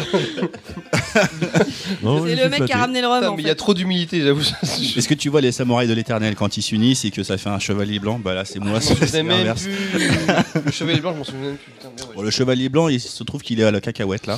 Ouais, le rhum Vous l'avez blanc, entre le vos mains, chevalier blanc. Ouais, ouais. Il nous a ramené, Allez, euh, il nous a ramené un, un- un breuvage succulent. Attends, on aura un d'avance. De ma maman. Après, je conduis. Bah, Mais merci, maman de Tripin. Euh, Et on, Tripin, et- et on- on- on la- on la remercie. on la remercie et on la salue. Oh, ce petit rhum à la cacahuète, c'est ça? Exactement. C'est un Ouais. délice. Ouais, c'est un délice. Merci, euh, merci Allez, maman Tripin. Et du coup Tripin, comment oui, ça va bah écoute, ça va très très bien. Moi, j'arrive comme ça, je sais absolument pas de quoi vous avez parlé. Je vais le découvrir en écoutant le podcast encore une fois. Alors, Ah, c'était pas Donc ouf. ça, c'est hein. super. Je C'est pas le sujet qu'on va pas révolutionner le. Bah, De toute le- façon, c'est vrai. comme d'habitude, Baldwin a pourri toutes les chroniques, il a pas préparé la sienne. Donc, Mais euh, est-ce que qu'on a parlé de pédophilie non, le point pédophilie n'a pas encore été Ah atteint. si, ah si. Ah si, Le- c'est vrai, si, Ah bah. elle l'a atteint. Si Ah j'ai bah eu ma oui, chronique oui, avant euh, vous aussi. euh, Ah oui, oui, si, si, si, si, il y a eu Il y a le point Godwin, mais là, il faudrait qu'on trouve un nom exprès pour ça. Bah, il faudrait trouver un petit mot de code pour. euh, C'est un jingle, moi je dis. Le point du Randall. non, il n'a pas de rapport avec la pédophilie.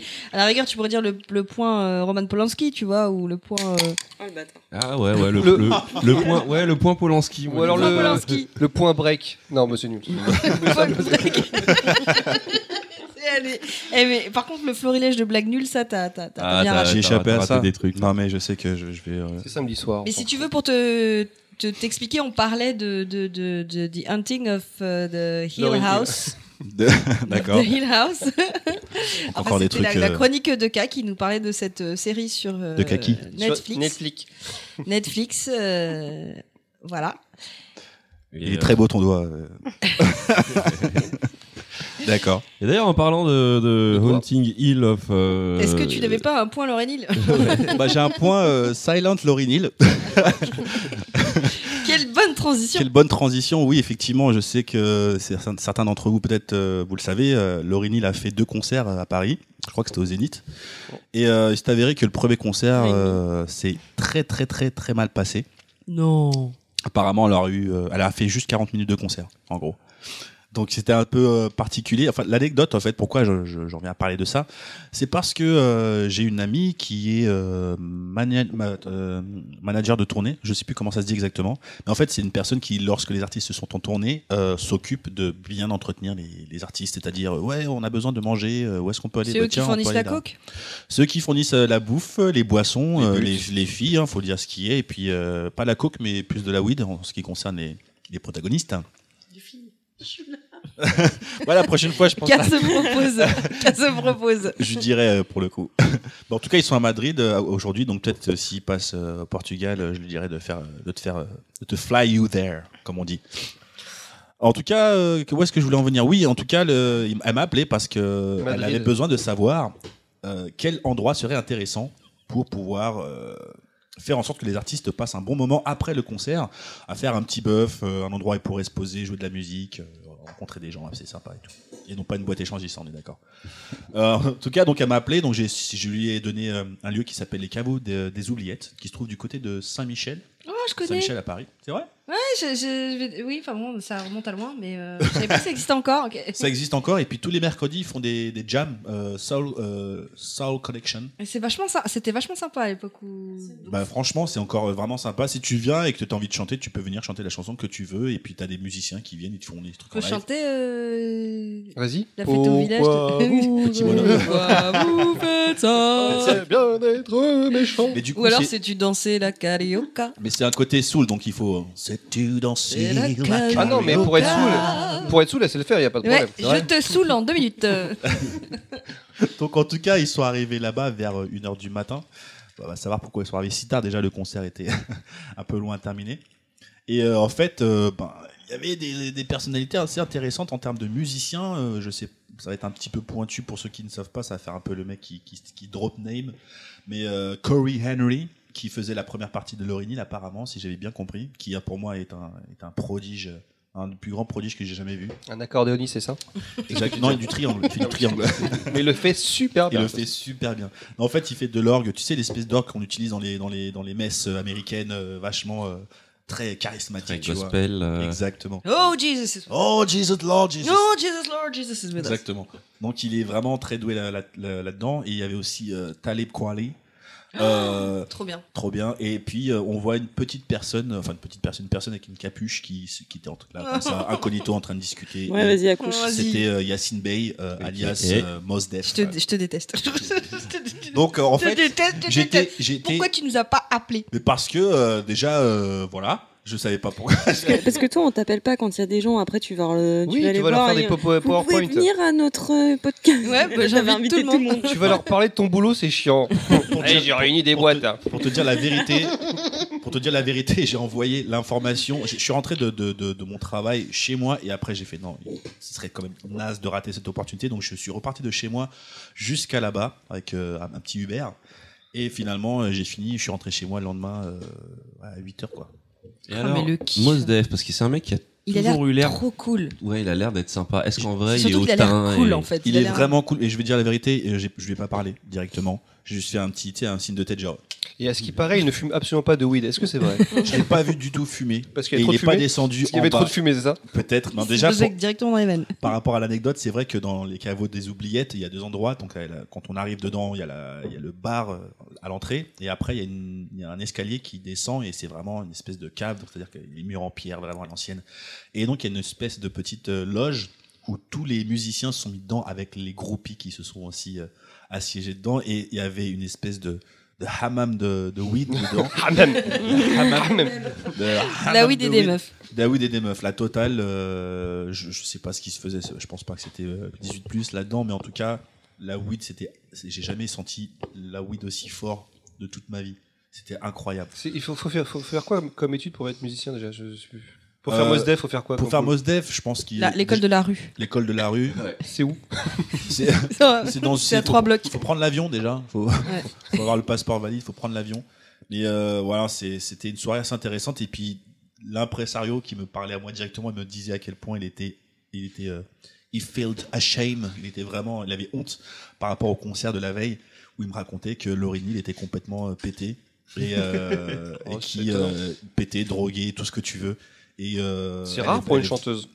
Bah, faut savoir que Laurie Neal, elle a déjà un passif de ça. Il y avait beau, il y avait. C'est pas pour ça qu'elle a fini en tôle Non? Je sais plus pourquoi elle Non, avait elle avait des problèmes d'im- d'impôts en tout cas. Ah Elle oui, pas Des payé ses problèmes impôts. d'impôts. Mais c'est le. Apparemment, j'ai pas fait mes recherches. Ce que je vais dire, c'est peut-être euh, absolument faux, mais je sors les. Je, je, je vous donne les informations de, les- de la manière dont j'ai eu dans la conversation. Ouais, Laurie Neal, c'est vraiment, c'est vraiment un cum euh, complètement foncedé. Elle a sept gosses, elle, elle boit tout le temps, elle, elle nique n'importe qui, n'importe où, n'importe quand. C'est, euh, c'est, c'est vraiment abusé. Et C'est la vie. C'est la vie, quoi. C'est c'est la ça, vie. c'est un cum en fait. C'est, c'est un, c'est un, c'est un cum très mal organisé, tu vois. C'est un Et, anti. enfin, c'est une- en fait, c'est une rockstar. Voilà, c'est ça le truc, le terme. Laurie Neal, c'est, ça- elle, elle se comporte comme une rockstar et du coup, le, le concert euh, en question ou qui lui a valu cette cette euh, cette dédicace que de cette dédicace de Silent Laurie Neal, c'est qu'elle est arrivée vraiment en retard et ils ont fait juste 40 minutes de 40 minutes de concert. Alors, euh, pour les gens, enfin, je, je connais deux personnes qui ont assisté, 2h30 de retard et, et à 23h30, tout le monde dehors. voilà. Parce qu'en fait, ça a coupé, c'est ça C'est C'est pas ça. une à carité, c'est que Bercy, ça a à coupé. Bercy, à, couper le Bercy, à minuit, ils arrêtent tout parce Ils ont- qu'ils ont eu des plaintes euh, des gens autour. Non, mais c'est n'importe quoi. Ça, c'est- 23h30. ça, c'est un vrai problème de Paris, ça. Par contre, il faut que les gens arrêtent. On n'a plus le droit de, on n'a plus le droit de boire sa bière dehors. Euh, Bercy à minuit, les concerts c'est fini, c'est n'importe quoi là. C'est non, Ouais, faut, mais faut ils ont, arrêter. ils, ils ont qu'à déménager. En plus, on fait des tramways partout là pour aller jusqu'en banlieue, donc du coup, ça peut les aider. C'est vrai. bon, en tout cas, euh, il me semble, enfin, pour l'anecdote, apparemment, c'était le délire de, ouais, au moment où elle commençait euh, Killing Me Softly, hop, les, micros- les micros ont coupé. Elle a fait En deux- plus, son meilleur titre, comme par hasard. Tu vois, donc c'est pour ça Silent Laurie Neal. Et elle a fait deux trois hugs au, au public pour faire genre, ouais, je suis avec vous et tout ça, mais euh, vas-y. a priori, euh, ta le, mère, euh, le fais ton moment concert malaisant, aussi, tu vois. c'était euh, c'était Farid qui faisait la première partie. J'ai vu un extrait. Bon, il se fait huer le pot parce qu'en fait, il a fait du remplissage. Il pendant- a fait du remplissage pendant plus de, Et pendant en- plus de et deux heures le, le mec. pire, tu c'est vois. que le mec, il est doué parce que moi j'aime bien Farid, franchement, mais le peu que j'ai vu, même moi, ça fait mal de le regarder parce que tu sens que le mec, il s'était pas. tout. Bah, quand t'es quand t'es à un endroit où les gens sont pas venus pour toi, ça peut ça. être très violent. Et Moi, je me euh, rappelle, j'ai une désolé petite anecdote. À une époque, j'étais allé voir Kobe Bryant qui faisait du, une démo euh, au stade Coubertin. Qui jouait au- à la flûte. ou- C'est de la Bah, déjà, ça, ça devait ramener du monde, Kobe Bryant, c'est pas. Ouais, ouais, ça ouais. faisait ramener du monde. Mais en attendant, ils nous ont mis Princesse Erika. Alors, Et euh, Charlie franchement, du basket, c'est un basketteur. hein. Qui faisait du basket, c'est chaud quand même, j'avoue. Ouais, non, mais justement. Et en première partie, t'avais Charlie et Lulu et Princesse Erika. Non, t'es sérieux là Et Princesse Erika, mais s'est fait huer d'une violence. J'avais de la peine pour elle, mais c'est ça, les gens ils sont pas venus voir Princesse Erika et Charlie et Lulu. Et pareil pour Farid, quoi. C'est euh, Mais le truc, c'est que Farid, ça allait bien pour son premier passage, visiblement. C'est juste que c'est à force, bon, on veut voir Laurie Hill, tu vois. Et Ouais. puis, c'est c'est le bouche-trou, tu vois. Et puis surtout qu'au bout d'un moment, il savait plus trop quoi dire. Il commençait à... J'ai vu quoi J'ai vu 5 minutes de passage, c'était filmé vraiment au téléphone portable sur YouTube. Et il commence à parler un peu sur le public. à Oh, tu sens qu'il sait pas où il va en fait. Et ouf. alors là, c'est le moindre coup blanc de 5 secondes, c'était mort, c'était cuit. Ouais, mais les mecs, ils pensent 100 euros la place pour se faire arnaquer comme ça, quoi. Bah ouais, mais en plus, Beaufary, il est, rien, il est pour rien. C'est, pas de sa il- faute. ouais, franchement, ça fait mal pour Mais lui. c'est le et Plus bon, mauvais euh, deal qu'il a signé de sa carrière, lui. Mais au final, est-ce que ça va la flinguer? Parce que Laurie Hill, ce qu'il faut savoir, c'est qu'elle a fait la même chose en Belgique euh, une ou deux semaines avant, en fait. La même chose. Elle est arrivée en Bah, retard, le truc concert bah, coupé. La, la veille, entre guillemets, parce que le, le- avant le concert à Paris, le, le concert de Fiasco à Paris, elle était, ils étaient en Belgique euh, juste ça. avant. Et je sais pas, je, euh, je sais pas exactement euh, si c'est une semaine ou un truc comme ça, tu vois. Mais elle, elle les enchaîne. Et ça, c'était, elle a des antécédents déjà de, de, de ça euh, des, des années avant. C'est-à-dire qu'on n'avait pas vu en concert pendant hyper longtemps parce qu'aucun agent ou aucun tourneur ne voulait la faire tourner, si tu veux. Donc là, elle a remis ça et puis Ça les fait musiciens, bizarre ils subissent un peu ça aussi. quoi. ça fait un peu bizarre, ouais. Je me suis abstenu de faire de, de- des blagues De très mauvais goût. Donc en fait, en fait, pour résumer, quelqu'un qui a une vie de débauche, c'est une rockstar. C'est plus simple de dire ça. C'est un peu, c'est un peu ça, mais Ah. c'est dommage parce que du coup, euh, bon, euh, moi je les ai rencontrés, les musiciens, je les ai rencontrés le lendemain de ce fameux concert, c'est-à-dire que le soir même, ils ont eu un bon concert, si tu veux, ils avaient intérêt, j'ai envie de te dire, C'est avant de partir. mais euh, ils étaient un petit peu euh, vraiment, euh, eux ils voulaient, eux ils sont juste là pour pour teaser, fumer. Et euh, enfin, je veux dire, on était dans un endroit où ça fait un bœuf. Tu vois, tous les tous, tous les musiciens amateurs venaient pour jouer, mais eux, ils étaient assis, puis ils voulaient rien faire, tu vois. Donc c'était très, euh, c'était un peu, euh, enfin j'étais- un peu déçu quand même, tu vois. Mm. C'était super intéressant de pouvoir les rencontrer, de les voir en vrai, de boire un petit verre avec eux, trinquer, mais ils voulaient rien faire d'autre, quoi. Mais pas- peut-être parce que c'est ça leur vie, peut-être que tous les soirs, à chaque fois, on attend à ce qu'il fasse un bœuf, alors qu'au final, il veut juste se poser tranquille. Ouais, c'est peut-être font- un petit peu comme toi si, euh, si Si on on, demande- vas-y, demande danse. dans un bar de, de- où il y a de la danse et t'es là, Ah, tu il un va verre, t'as peut-être pas envie de taper ta Non. chorégraphie. Ouais, euh. mais sauf que je suis pas Mos Def, tu vois. Je veux dire que Tu- pas encore. Ouais, mais lui, je me a mets- peut-être marre aussi d'être t'es tout obligé le de temps. danser. euh, je me mets dans un endroit pour danser, il y a juste 10 personnes qui vont me connaître et les 10 personnes, ça va être vous déjà. Et on va te foutre la honte. On est le meilleur public du monde. Mais donc, euh, mais mais enfin, c'est, enfin, c'est. Nous, on crie ton nom quand t'apparais sur Non mais euh, limite, Bah, je, je sais. peux comprendre, c'est-à-dire que si toi t'arrives dans une soirée et t'es pas forcément voilà, et on te demande, allez vas-y danse, Eh, c'est le moment, etc. Il y a des et fois, t'es pas, forcément dans le move. Oui, mais là, c'est. on- J'essaie pas trouver des excuses, mais peut-être que s'ils font ça tous les soirs dans chaque pays, peut-être qu'ils veulent juste se poser. ils m'ont demandé un lieu spécifique où il y avait déjà des instruments pour faire un bœuf. Ah d'accord, ça je, non, je Bah, sais peut-être que le- C'est l'ambiance pour ça que j'ai proposé ce lieu-là, les caveaux de, des Et- oubliettes. Et puis il faut dire un truc, c'est que bon, c'est vrai qu'il y a des, ça fait partie des désavantages de la célébrité, mais ça va, c'est quand même des gens qui sont privilégiés par rapport à d'autres. et C'est vrai que des fois faire un effort. Et puis je suis sûr qu'en Mosdef, enfin, s'il marche dans la rue, il y a plein de gens qui vont pas le reconnaître, il pourra marcher tranquille. Ah, mais je l'ai pas reconnu de suite, quoi. Bah, voilà. Franchement, j'ai reconnu sa capuche mais- en fait. J'ai reconnu sa capuche, j'ai vu sa bouche un peu, tu sais, hein, avec son petit sourire, tu vois. Et, et en, en parlant, en en parlant avec euh, un collègue de travail, il me disait qu'apparemment, Mosdef, il a, il a une résidence à Paris. Mais quand... Il semblerait qu'il ait une résidence à Paris. Moi, Et- même et- moi, j'en ai pas. Et Mosdef, petite anecdote, euh, vous êtes sûrement tous au courant, mais j'ai été choqué quand j'ai revu le clip Ghost de Michael Jackson où il est comédien dedans. Mais non Mais c'est mais vrai, il, il est joue- dans Ghost. Il joue ouais. un des parents euh, complètement flippé qui va dans le manoir. Si, euh, si, ouais, ouais, Oh, j'ai trop envie de le regarder maintenant. Putain, d'accord, très très bien. Ah, Bon, voilà, c'était la petite anecdote que j'ai eue il y a 2-3 jours. J'ai j'ai booké euh, des artistes, euh, les, les- les musiciens de Lorinil dans son Le problème, c'est que tes anecdotes, ça me J'aime rappelle. bien parce qu'à chaque émission, c'est tu montes d'un level dans Mais c'est ça, le- mais moi, ça me, ça me, ça me fait un bat dans ma life, je te jure. mais Oh, moi, mais euh, arrêtez. Moi, Eh, le seul problème que j'ai eu, j'ai un problème de, de box, ça marchait pas pendant, Ouais, pendant mais toi, deux tu heures. as un box. Non, j'ai- non, une box ADSL, j'ai pas eu de télévision pendant deux heures. Et Toi, c'est tu ce qu'on appelle la dépression.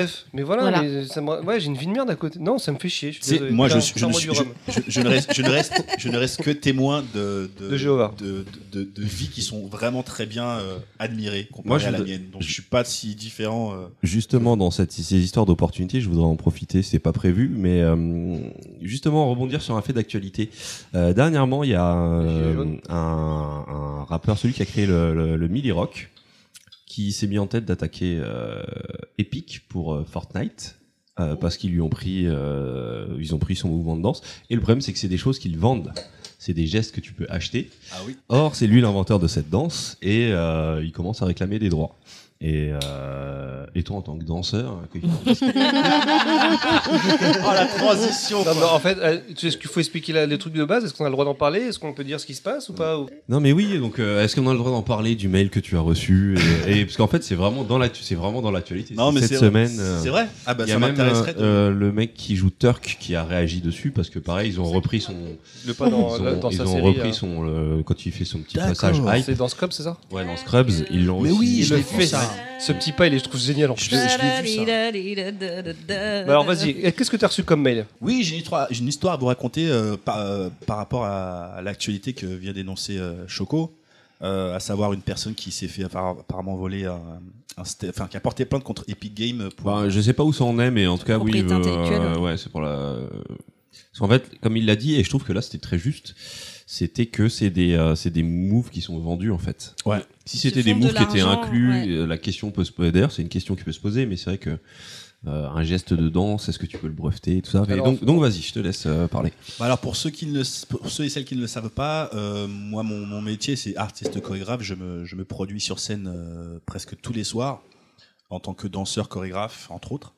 Et euh, bah il faut que je me présente.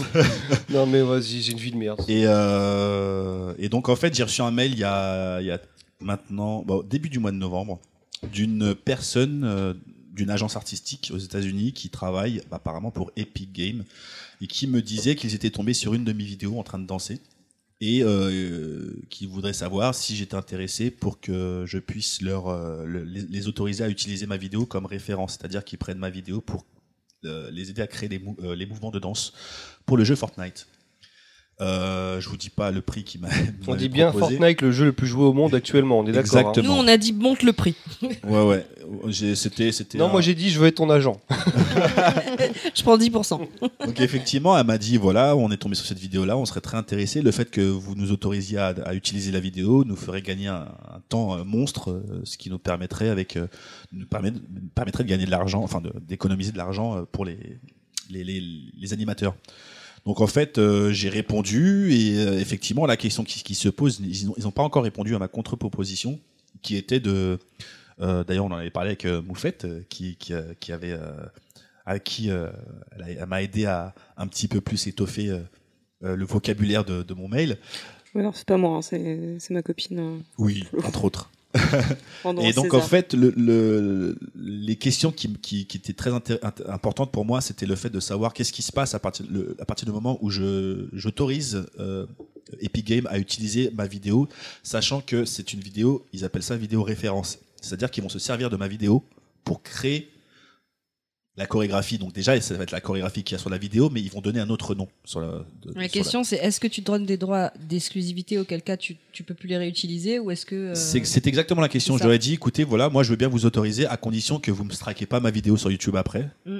Aussi, euh, l'exemple qui m'avait été donné, c'est que par exemple Disney utilisait la même vidéo de danse référence, euh, de référence pour les différents cartoons qu'ils utilisaient. Par exemple, tu prends la chorégraphie de- du livre de la jungle avec la chorégraphie d'un autre film où tu as des animaux qui dansent, c'est la même C'est le chorégraphie. transfert de propriété à d'autres. euh, ouais. à d'autres œuvres, Et en qui fait, ça, c'est appartiennent à le, la même le société. nombre de, le nombre de, d'autorisations. Est-ce que tu laisses une autorisation euh, ouverte ou est-ce que, ou est-ce que tu. ouais. C'est là où j'ai euh, proposé une autorisation exclusive à, à, pas à Fortnite, mais à, à, Epic. Epic. à Epic. Enfin, non, mais même pas à Epic, c'est-à-dire que c'est. Non, c'est- à- pour cette utilisation-là. Epic Fortnite. pour- ouais, là, en Ils me précisant disent, l'utilisation. ils ouais. me disent euh, le- la partie qui, chorégraphique qui les intéresse, Ouais.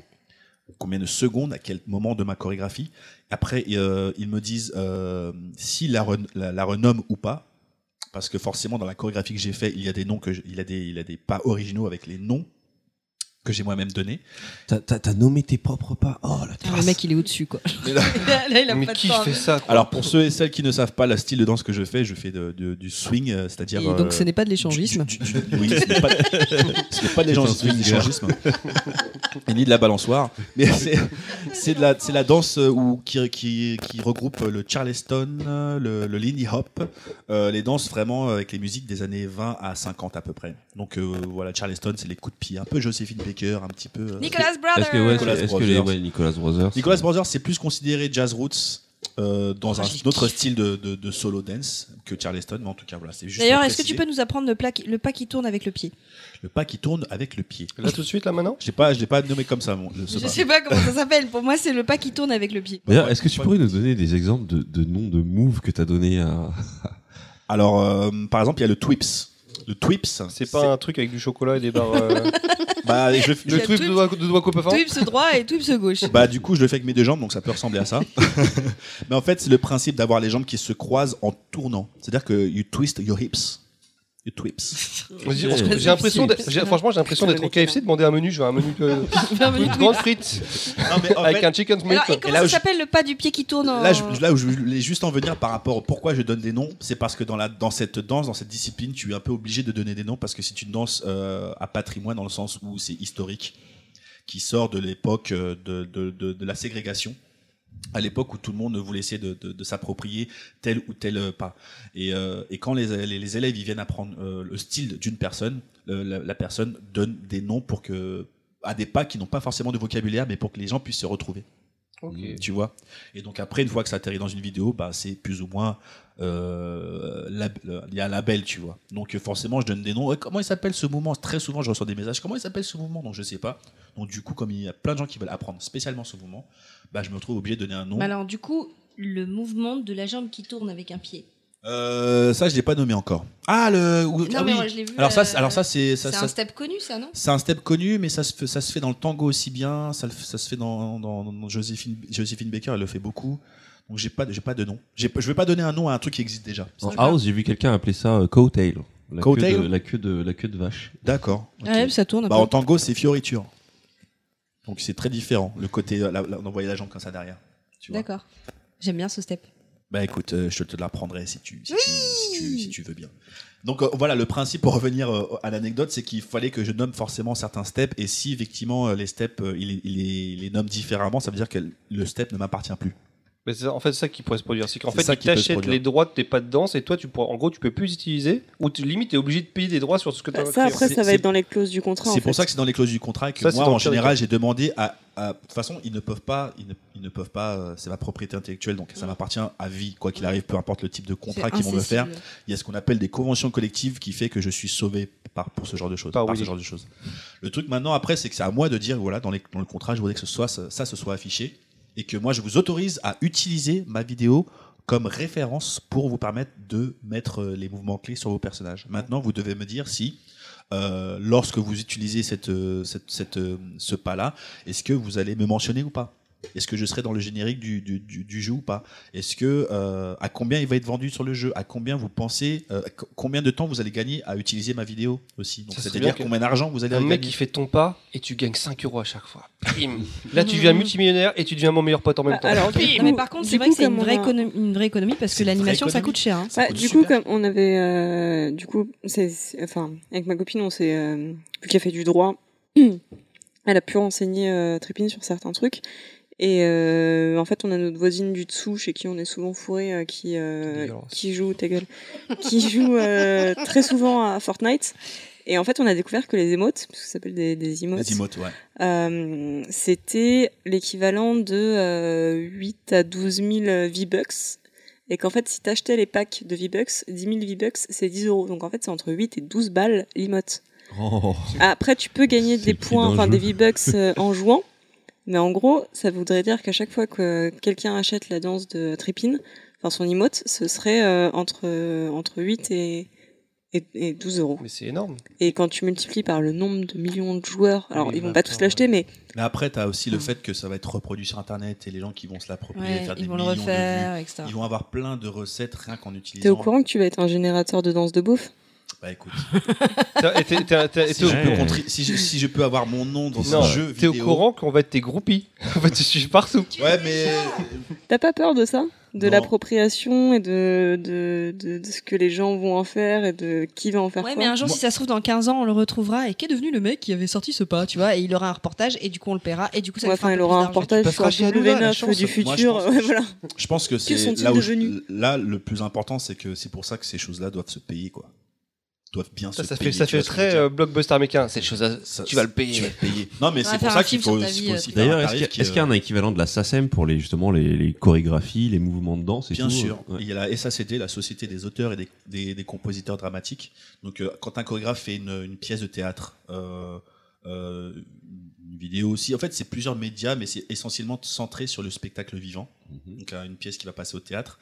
Euh, L'œuvre en elle-même, tu peux la protéger. C'est-à-dire que tu, te- tu remplis un dossier en disant que voilà, euh, l'œuvre s'appelle euh, à base de pop pop pop pop. euh, c'est une pièce de théâtre euh, avec euh, six. On est en six- train de l'écrire, c'est vrai. six auteurs. voilà, donc après, euh, il y a des droits qui sont répartis dessus, c'est-à-dire qu'à chaque fois que la pièce va être jouée à quelque part, le théâtre qui diffuse ce spectacle va, va payer des droits. C'est-à-dire que c'est des droits euh, qui vont qui vont venir des prix du prix du billet euh, euh, et donc ces droits vont être reversés aux auteurs. C'est-à-dire qu'en plus d'avoir le prix de la pièce qu'on leur a qu'on leur, a- qu'on leur a vendue, on va aussi toucher des droits sur ça. Donc c'est il y a des équivalents. pour Ouais, la enfin, ça a l'air euh, compliqué quand même. c'est un très machins. compliqué. Ben moi, par exemple, pour mes musiques euh, que je, oui, parce que je fais aussi de la musique. Et J'ai aussi une ligne de vêtements. Et il refuse je- même des choses, c'est pour dire. On l'a- j'ai- on l'appelle non merci. Ah, on l'appelle Ah, bonsoir, non, merci. Excellent. non, Bonsoir, non merci. Excellent. ça, je l'ai- mis en citation. euh, Mais tu sais que la je l'ai tasse, screené, non. je l'ai screené Non. cette story, elle était On incroyable. aurait dû mettre en citation sur ta tasse. Bonsoir, non merci. Bon, on est- on bonsoir non d'en parler. on est obligé d'en- parler. hein, Pourquoi on t'appelle non merci Faut que tu le racontes parce que là on est en mode mais freestyle. Attends, je, je, faut que je resitue bah là. c'est Moufette qui va raconter. c'est- Bon alors vas-y K. T'as pas eu un mail de TF1 Ah oui. Le mec il reçoit des mails, des... mais, c'est- personne, mais- ça arrive à personne. Truc de ouf, quoi. Ah, bah, c'est Alors vas-y raconte. Non, mais c'est un mec qui est venu me voir en spectacle en plus, donc je sais pas pourquoi il a cru que ça pouvait nous intéresser euh, ce genre Je de crois, truc. que, je crois que c'est quand tu quand étais contre le mur, là. C'était. C'est Ouais. Ton moment Oh. contre le mur, il a dit oh, alors là, le c'est mec. pas un truc avec euh, pantalon Ninja et et. Warrior dedans. Ouais, c'est un warrior, le mec, on dirait un ninja. C'est bon, plus, Ninja Warrior, Et il sur est le pour tableau en question, je monte sur une structure Mais oui, mais oui. Donc, Alors c'est vas-y raconte. Bah, en fait, j'ai reçu un mail d'une personne qui travaille à TF1 et qui me demandait si j'étais pas intéressé pour faire Ninja Warriors.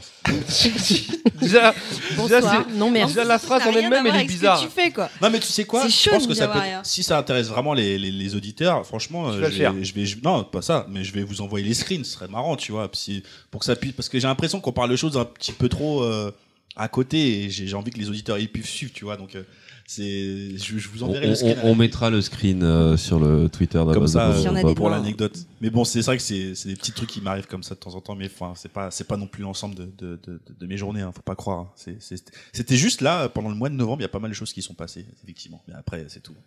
Ah bah, en tout cas, c'était une très bonne façon de rebondir sur l'actualité euh, impromptument. Bah écoutez, merci en tout cas. euh, Je suis content de, de, de- Je vous ai pas dit tous bonjour formellement. Bonjour à toute l'équipe. euh, Je, je, vous m'avez manqué.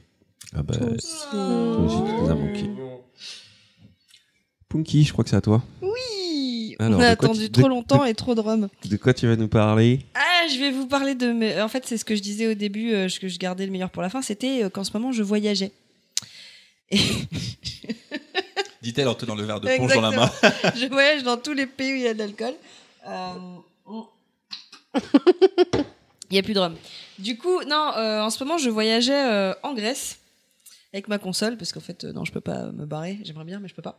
Et, euh, et du coup, en plus, je vais parler d'un jeu. J'ai- le sentiment de pas être dans la hype du tout parce que euh, pour moi, le jeu de la hype, c'est Red Redemption et moi, je suis toujours sur Assassin's Red Dead Redemption. Red T'as dit quoi Dead. Non, je suis En fait c'est Red, Red, c'est juste Le- Red. le rhum- Je suis Red Redemption là. Le Red Redemption.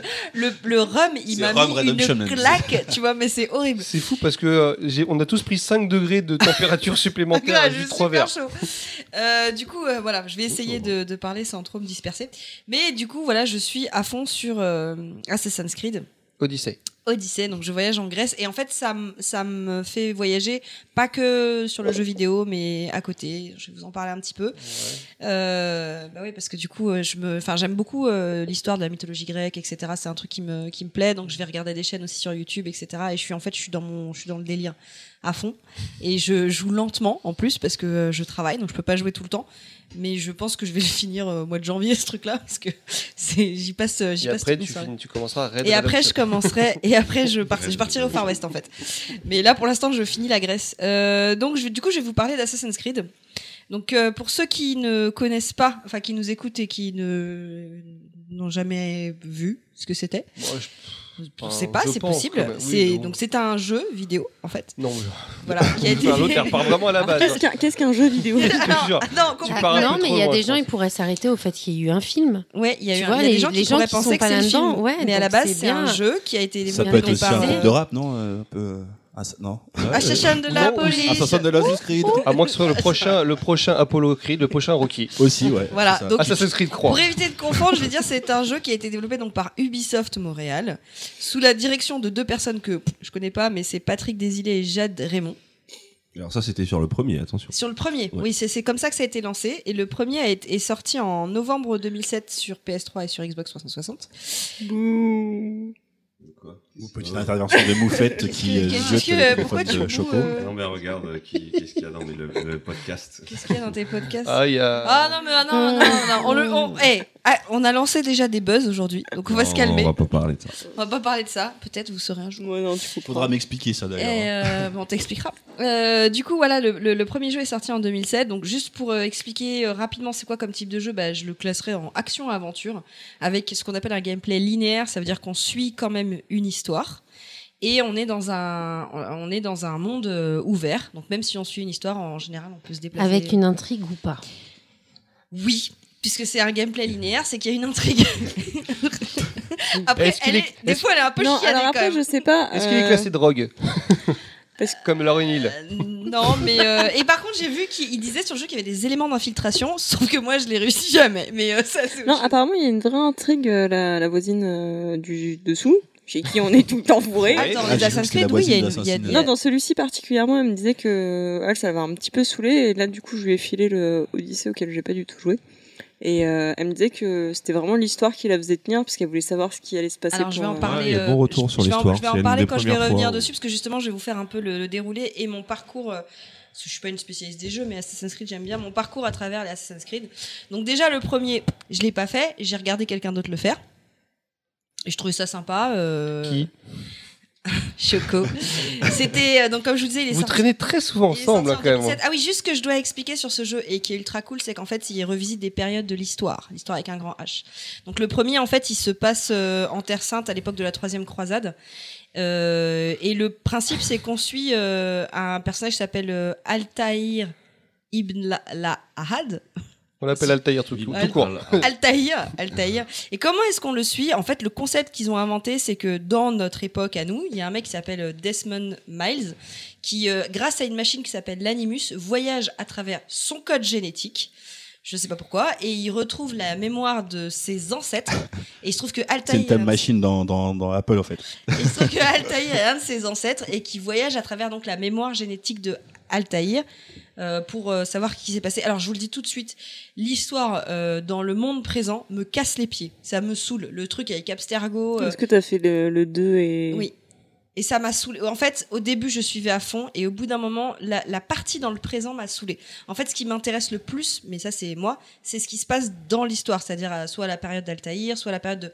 Alors, le deuxième, c'est le deuxième avec lequel j'ai co- j'ai commencé vraiment, en fait, parce que en fait, je trouve que dans le dans l'histoire qu'il y a derrière, donc je vais pas euh, tout raconter, mais dans l'histoire qu'il y a derrière, il y a un moment donné, ils sont partis en sucette, les mecs c'est devenu n'importe quoi. Donc du coup, j'ai un peu lâché cette partie-là. Par contre, j'ai toujours trouvé assez intéressantes les parties qui se passent euh, au moment de, l'histoire qu'on cite. Donc moi, j'ai vraiment été mis dedans. Euh, je pense que Choco voulait m'inciter à, à, C'est à dégueulasse. comprendre, Ah, pardon, à, comprendre le, le, le, le fait de jouer à la, La console, c'est bien, vidéo. la traite Ouais. du jeu vidéo. Donc en fait, il m'a formé, mais vraiment, il m'a accompagné sur le deuxième, euh, qui euh, lui se passe euh, en, euh, à, la, à la période de la Renaissance euh, italienne, donc au- à peu près au 6 siècle, où on suit un personnage qui est trop emblématique, même ma maman connaît son nom, c'est Ezio Auditore da Firenze, qui Ah, a a trop la classe Mais a ouais, mais il est super connu. Il a vrai, marqué deux buts en Avec finale de l'accent, Coupe du Monde. Classe. Il a trop la Le classe. mec, c'est un Ezio. super attaquant, le mec. Est-ce que tu peux dire son nom sans l'accent Juste pour voir s'il y a autant la classe. Euh, Ezio Auditor euh, da Firenze. Bon voilà, ok, c'est pas la même. euh, Mais hein. c'est mieux de dire Ezio Auditore da Firenze C'est pas le nom qui, d'une pizza, ça qui est né en 1459 à Florence d'une famille de nobles florentins. En plus, la période de la Renaissance, c'est une période qui est riche. Il se passe plein de choses. Il y a, il y a plein d'intrigues. euh, on, on voyage à travers la Renaissance avec lui, donc on va rencontrer plein de personnages, euh, dont euh, pas dans celui-là, mais dans celui d'après, l'honneur de Vinci. On va voir les Borgia. Alors alors euh, là, je peux vous expliquer, c'est Games of Thrones les Borgia, mais dans, dans l'histoire pour de vrai. Game of Thrones. putain. Oh bah alors là, God. avec le rhum, tu m'oublies. Les dis- S, les quesadillas et les Games of Thrones, et, les, et tu vas en avoir plein. Elle va mettre des S partout. Il va y avoir des S partout. Assassin's Creed. Quand il en faudra. Elle va dire Pas à, à- à base de pas 15 pop, elle va dire à Ah, Base de pop, pop, pop, En fait, c'est pop, à pop, base de pop pop pop pops. pop, pop, pop, pops avec des M&M's. Je comprends. Donc, euh, en fait, ça a tellement bien marché d'ailleurs celui-là qu'ils ont, ils ont fait euh, le 2, ils ont fait aussi une suite encore avec le même personnage parce que justement il était super intéressant. Il s'appelait comment? Euh, Brotherhood et après il y a eu Révélation. Toujours de l'Italie? Ok. Yes. Non mais j'ai tout sur mon petit dessin. Ah, elle a fait un PowerPoint, Oui. c'est étonnant. Non, j'ai fait une facilitation graphique. Donc, c'est en fait ceux-là, je les ai tous finis. Je les ai finis à fond les balais. D'accord Ça n'existe pas cette expression. Si, si, À fond les balais les balais comme ça. Non, à fond Ah, les ballons. À fond les ballons. Les balais, non, ça n'existe pas. Non, t'es sérieuse À là fond les balais. Les balais. C'est la vente. Ah, mais en fait, quand tu bois du rhum, t'inventes des expressions. C'est grave. Non mais ton rhum m'a vraiment mis une claque en fait. C'est vrai. D'ailleurs c'est dommage que t'en aies plus. T'as un peu l'accent Ah, quand tu j'aurais- dis ça. eh, là, j'avoue, j'aurais bien. L'accent quoi L'accent quoi? J'ai l'accent. À fond les balais. Non mais je suis désolée. Je peux pas, je peux pas considérer non, parce que que Ezio, En fait, Ezio, il parlait vraiment comme ça? La, la, la- Ezio Nutella Ramazzotti, euh, il peut pas. Ezio. Bref, C'était le moment raciste. après on passe, on passe à, à la partie euh, Révolution américaine qui est sortie en 2012. On- là on suit le personnage de Connor. Et là, je vous cache pas que c'est là que j'ai commencé un peu à décrocher des Assassin's Creed. Il a été assez critiqué d'ailleurs, celui-ci, il me semble. Bah, je- Enfin, moi, ce qui marche le mieux pour savoir si ça marche ou pas sur moi, c'est si- est-ce que je finis le jeu et à quel point je le finis? C'est-à-dire, est-ce que je fais juste l'histoire ou est-ce que euh, je fouille partout, j'y passe un temps dingue? Et celui-là, le, le premier, j'ai fini l'histoire et le bateau, je supportais pas parce que j'arrivais pas à piloter ce putain de bateau. C'est-à-dire qu'à chaque fois, je me faisais niquer dans les batailles en bateau, ça m'énervait. Et, euh, et donc, du coup, j'ai pas tellement suivi. Il y a eu euh, donc en, euh, en Black même temps, Flag. ils, ils passent après, euh, après Ezio et euh, ils ont zéro charisme. Que ce Ah. soit Connor ou euh, l'autre, je sais plus comment- Edward. Arnaud Dorian, euh, celui. Non, Edward euh, ah Black oui, euh, Flag oui, et Black Arnaud. Flag, ouais, ouais. Et il y a eu zéro charisme. De toute façon, je crois que de tous les derniers Assassin's Creed, à part peut-être Odyssey, je sais pas, j'y ai pas joué, euh, il y en a aucun qui a su à peine toucher euh, ce Ezio. que Ezio, enfin le charisme d'Ezio. Non, mais Bayek était sympa. Mais je vais y arriver. Ouais, c'était c'est ça ma, ma copine y jouer, franchement, euh, je le trouvais ridicule. Quoi. Tout, le monde- tout le monde est Euh, ridicule aujourd'hui. Alors, moi. Je vous parle Elle est de trop mon, dans la haine, vous trouvez expérience. Donc après, donc là on était dans la Révolution américaine et là pff, et là où j'ai décroché, c'est euh, et pourtant ça aurait dû me plaire, c'est euh, Arnaud Dorian pendant la Révolution française, Assassin's Creed Uni- Unity en 2014. J'ai pas fini le jeu. Unity. Mais il est pas Unity. complètement buggé ce jeu? À la sortie, il était complètement Ouais. buggé, mais après, euh, après un an de patch, euh, il mais était très j'ai- praticable. j'ai- pas, j'ai pas C'était pas une non, on pouvait jouer en réseau. Enfin, plusieurs. Oui, et j'arrivais jamais à faire les missions. Enfin bon, euh, pff, ouais. non. Ah, c'était l'époque où on jouait. euh, Bah, on a joué ensemble, il y a une mission, on y a passé quand même une soirée. Une mission, on y a passé une soirée parce qu'on n'arrivait pas à, à- à se faire. Ah oui, parce que.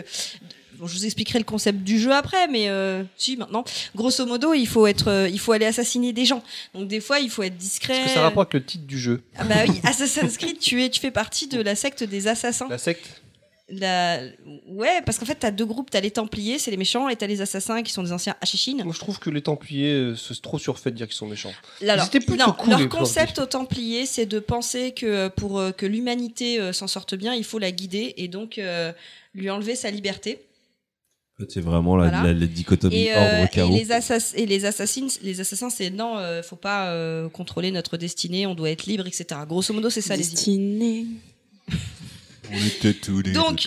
En gros, moi j'avais un Merci. petit peu commencé à lâcher l'affaire et j'étais très déçue parce que c'était des jeux que j'adorais. Et là où je suis revenue, c'est sur Assassin's Creed Origins. Euh, Origins. Ori- Origins, Origins, qui est sorti, donc qui parle de l'Égypte, qui se passe en Égypte, à l'époque des pyramides et qui Bah, suit. oui. Et, des- et des pharaons. Ça aurait pu être euh, à l'époque de maintenant. Ça parle de l'Égypte qui Bah se oui, passe mais il y y, a- y aussi Voilà. des pyramides euh, maintenant. Euh, des... Avant qu'il y ait les pyramides, peut-être. Et ça suit euh, Bayek, qui est. euh, Qui sont Bayek. qui, qui sont Bayek du tout, qui est un Medjay de, de Siwa, et en fait qui a créé la, le- le- les, les- Ça explique l'origine des. des... C'est le premier assassin, c'est ça Ouais, Ok. c'est le premier assassin, sauf qu'après vous allez voir, c'est un peu chelou, mais c'est aussi le premier assassin et ça se passe au premier siècle avant Jésus-Christ. Et ça continue l'histoire de Desmond Miles ou ça n'a plus rien à voir? Non, ça n'a plus rien à voir. Et alors là, pour le coup, j'en ai vraiment rien à secouer. Mais il meurt, non euh, Oui, il meurt, 3, Desmond euh, Miles, Miles. dans Dans le le 3. 3, c'est bon, il y en a il 18. meurt, il meurt dans le 3 et Le, le premier assassin, il est Et- égyptien, c'est ça? Ouais, c'est ce qu'ils ont l'air de dire. Alors on sait quand Dans, tu dans suis, Marvel, il n'y a pas un délire comme ça, quand le tu premier suis mutant. les assassins. Euh, si, Apocalypse. si, dans, Ouais, c'est Apocalypse. ouais, une d'accord. ouais. Quand Ok. tu suis après quand tu suis l'histoire des assassins, il y a à un moment donné, je sais plus, je crois que c'est c'est dans euh, Il y a celui avec Assassin, il y a Ezio. Assas 2. Et déjà c'est dur, commence pas. Tu vois, tu vois à un moment donné que ça remonte à même avant tout ça, à En l'histoire fait, il y a de tout un délire L'histoire avec la première euh, civilisation. Adam et. Ève, en fait, Ouais. c'est euh, c'est c'est c'est lié à- aux assassins. Mais enfin, c'est après ils partent dans un délire de ouf. Euh, donc ouais, origine, j'ai j'ai kiffé. J'ai j'ai j'ai fini le jeu, euh, j'ai tout fait dedans. euh, J'aimais bien le personnage de Bayek. J'aimais bien le fait qu'ils aient mis un Égyptien avec un accent un peu rebeu. Euh, ça me faisait kiffer. Non, non, mais c'est pas faux, mais euh, au niveau de la Au représentativité. niveau de la représentativité, ils ont pas je suis mis- ils ont pas mis ils ont un- pas mis un euh, comme le Prince of Persia là, Ouais. qui est euh, Un personnage hein. occidental qui bronze un petit peu et hop, hop, c'est un rebeu. Et hop, c'est un rebeu, tu vois. Non, là, ils ont mis. Mais moi, du coca, s'il te plaît. Je vais perdre ma voix. Plus de rhum. Le rhum, c'est fini pour moi. Donc, euh, voilà. Et, et non, et moi, ce qui m'a touché dans l'histoire de Bayek, ce qui m'a accroché, c'est l'histoire avec son fils. En fait, c'est un moment- c'est une quête, bizarrement, c'est une quête annexe. Une toute petite quête avec son fils où, en fait, euh, il découvre les étoiles avec lui, il a des discussions avec lui. Et cette toute petite quête m'a entraîné aux confins du jeu parce que je cherchais ces endroits pour aller voir les étoiles et je me suis retrouvée à découvrir plein de choses dans le jeu juste parce que je cherchais. Merci beaucoup, juste parce que je cherchais ça. Donc euh, voilà. Mais là, je suis arrivée sur le jeu qui me tient en haleine et je vais vous expliquer pourquoi c'est trop bien. C'est Odyssée. Donc déjà, Odyssée. Ça se passe avant Bayek. C'est ça que je trouve chelou. Avant les assassins. Donc, avant les assassins. Mais oui, c'est chelou. Mais on- ils s'appellent pas des assassins, mais bon, c'est les mêmes concepts. Euh, donc, ça se passe euh, en Grèce pendant la guerre du Péloponnèse. Je vais vous en parler après. Au IVe siècle avant Jésus-Christ, dans la Grèce antique. Et on peut choisir soit une fille, soit un garçon. Et c'est la première fois déjà qu'on peut choisir soit une fille, soit un garçon. Moi, j'ai pris la fille. C'est la Alors, première fois chez Ubisoft pour, euh, Pour ce jeu-là, Assassin's Creed. pour Assassin's Creed. Oui, oui. Dans Et, ce ah, attention, il y a une petite exception. C'était pas, on pouvait pas choisir un garçon et une fille, mais dans le précédent, celui qui se passait en Angleterre victorienne, Ouais, il y t'avais avait, des euh, jumeaux. il y avait euh, deux jumeaux, et à certains moments, on pouvait passer de l'un à l'autre. D'accord. Mais moi là j'étais contente de prendre une nana. En plus ce que j'aime bien c'est qu'ils ont pas fait une nana euh, euh, toute fine etc. Ce qui est complètement irréaliste puisque c'est une nana qui se tape quand même. C'est Un peu en mode de Xena. ouais ouais. Ouais, ouais, et elle bras, et franchement a des gros elle a charisme. trop la classe. Elle a trop la classe. Cassandra, elle a la classe. Cassandra, ok. Elle s'appelle Cassandra.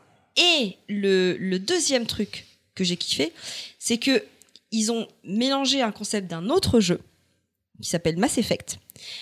Dans, ce, dans le jeu Mass Effect, tu peux euh, choisir en fait tes réponses.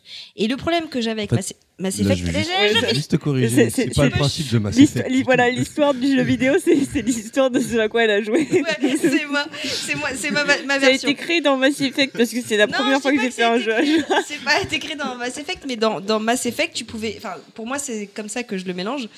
Tu pouvais, euh, tu, tu, tu pouvais choisir tes réponses. C'est-à-dire qu'au lieu de. Quand tu mets une cinématique, au lieu d'avoir le personnage qui répond tout seul, bah, tu pouvais choisir de répondre. C'est euh, le principe du RPG en fait. Voilà, tu pouvais dire je suis gentil ou je suis méchant. Et ça influence l'histoire. Et ça influence sur l'histoire. Sauf que je trouvais que, surtout dans les premiers Mass Effect, c'était vraiment très euh, euh, pacifique, pacifique, pacifique, ou violent, violent, violent. Là, dans ce jeu-là, tu sais pas. C'est subtil. Des fois, tu dis des trucs, tu te dis je suis gentil, et non. Et des fois, tu dis des trucs, tu te dis je suis méchant, et non, tu vois. Et du coup, j'ai des gros problèmes de drague dans ce jeu. C'est très, compliqué. ça se passe pas du tout comme j'avais prévu. Mais bon, bref. Donc c'est en fait c'est les deux choses qui m'ont fait euh, kiffer le jeu et la troisième chose c'est parce que ça se passe en Grèce et que pour le coup ils ont enfin euh, ils ont vraiment euh, essayé de reconstituer euh, des, des, des, des temples en, en Grèce et pas seulement enfin vraiment comme ils étaient à l'époque. Par exemple ils ont refait euh, Le le Parthénon qui se trouve sur l'Acropole. L'Acropole, c'est la colline, le Parthénon, c'est ce qui a été construit. Et à, cette époque-là, Oui, non, parce qu'il y a une dans- boîte qui s'appelle Ouais, l'Acropole. Oui, Dans le euh, 91. À Longjumeau, on connaît ouais, tous, oui, bien sûr. On y va tous Ouais. à l'Acropole. Mais de toute bon, façon, c'est il que n'y a ça, pas besoin c'est que de des noms comme voyager. ça, hein. existe Il y a le toujours, Métropolis aussi. Je crois que ça existe toujours. le. Métropolis, l'Acropole. euh, Ouais, c'est ça. Le Pagaba. Le fucking Blue Boy. Ah non, c'est pas ça. pardon. Mais euh, en fait, sur cette. Enfin, à l'époque, le, le- le- il y avait des temples qui n'étaient pas finis. Et effectivement, ils ont laissé des trucs en construction. Donc, Il n'y avait euh, pas beaucoup de Portugais à l'époque. Non, mais c'est une vraie, hist- c'est un vrai problème ce- ces temples parce que c'est ça Et puis qui des a- Portugais avec des a- accents ça portugais. Qui a, qui, a, qui, a, qui a fait partie des causes qui a généré les guerres du Péloponnèse. Donc là, je vais, Ils ont pas fini le bâtiment, c'est ça je vais jamais y arriver. Ils sont en retard au bâtiment. Mais foutez la merde ou quoi Donc, Je te jure. Je vais vous parler un peu d'histoire et du coup, je vais vous parler un peu de, de Grèce Un antique. Assassin's Creed portugais, ce serait trop ouf. Avec un héros portugais. À l'époque des pyramides au Portugal. Ils construisent avec des rasoirs la mission, c'est de finir une maison en fait. Il y a des gens qui t'en empêchent et tout. N'oubliez pas que le Portugal a été une des plus gros, euh, un des plus gros pays au niveau des colonisateurs. hein. C'était quand Ah, un empire. ça, pour ça, ils étaient balèzes. ouais. Ah, Ils ont construit des maisons. On va se mettre toute la communauté portugaise. Je suis désolé, c'est le rhum. Oh ça, les Parisiens. ouais, désolé, c'est l'alcool. Je Hein, suis mais bon. désolé, tout le monde y passe. Non, Il mais y c'est avait bien. tout à on- l'heure aussi, On a tout dans euh. le groupe, donc on peut cacher sur tout le monde. Ah, et non, on n'a pas de feuge. C'est pour ça qu'on ne parle jamais de Ah, je feuge. pense qu'en cherchant bien, je dois avoir des trucs. Je dois Ah, avoir des moi, trucs. moi, je vais bientôt recevoir un mail. euh, je peux le devenir dans si peu, hein, si vous voulez, il n'y a pas de souci. Faire une Corée dans la vérité si je mens, non? Ah voilà, c'est moi. Euh, donc du coup, l'histoire de ce jeu-là se passe euh, pendant la guerre du Péloponnèse en 431 avant Jésus-Christ. Jésus-Christ, pardon. Et on incarne un des Chris. J'arrive pas. Jésus-Christ. Jesus Christ. Jesus. Je Jesus. vais, je vais pas y arriver, c'est horrible. Donc on incarne un des, un des descendants de Léonidas, et c'est là que je fais le Le rapport chocolatier. avec. Et c'est José Tatane qui fait le Et son pote Tabledon. Que des noms en is. Bruce Willis.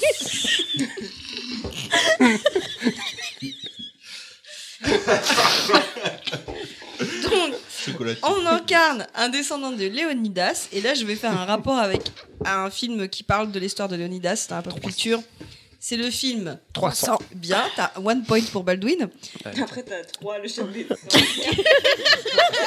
Mais c'est une autre Hercule histoire. qui est sorti en 2014 et qui euh, est un film de Euh, Zack Snyder. Zack Snyder. voilà One ouais. Point pour Choco qui est un film de et qui raconte la bataille des Des percép... de... Thermophile. Thermopyles. Thermopyles, c'est ça? Thermopyles. Ouais. Thermopyles. Il n'y a pas de H en fait après. Ah, Contre putain, Xerxes. Alors juste ouais pour expliquer les- qui est qui est Léonidas parce que c'est un- important donc Léonidas c'était un, un- Léonidas. chocolatier. Non, le- C'est- Les S, oublie pas. les- Léonidas. C'était un roi de, c'était un, un roi Sparte euh, qui a vécu entre moins 540 et moins 480. Donc il a vraiment existé. Et en fait, ce, ce qui s'est passé, c'est que Xerxès, qui était un roi perse, qui ressemble pas trop à la BD de Zack Snyder, là, il est, enfin, Pas un la BD. film de Zack film Snyder de une Zack BD Snyder. de Frank Miller. exactement. Voilà. Heureusement que t'es Il ressemblait à quoi alors final C'était un gros lard? Non, c'était pas un gros lard, mais c'est, enfin, ils ont un peu abusé le personnage. Euh, en fait, ce Xerxès, euh, il a décidé de, de partir en conquête euh, contre les Athènes, tout ça, là, parce qu'il il, il était en train de s'expand. Il Ça grandit. Oui, non, t'as l'autre. Jean-Claude Van Damme. met des mots anglais dans ces trucs. Et en fait, les, comment les Grecs ont su que euh, qu'ils voulaient attaquer, c'est parce qu'il y avait un roi en exil chez lui qui s'appelait, euh, j'ai mal écrit Démarate. Démaraté, T'as j'en mal démarré. il a mal démarré. En fait, il était dans, il était exilé chez lui et il les a entendus parler. Il a envoyé un message secret euh, à Sparte. Et donc les Grecs d'abord, ils ont d'abord essayé de faire un compromis avec. euh, Tu racontes mal, j'ai rien compris. Qui me Je vous démarre explique. Qui démarre Xerxès, En fait, il est arrivé chez eux, il était en panne et tout. après- il a dit, je veux attaquer les Grecs, ok, Ok. Je veux me faire les Grecs.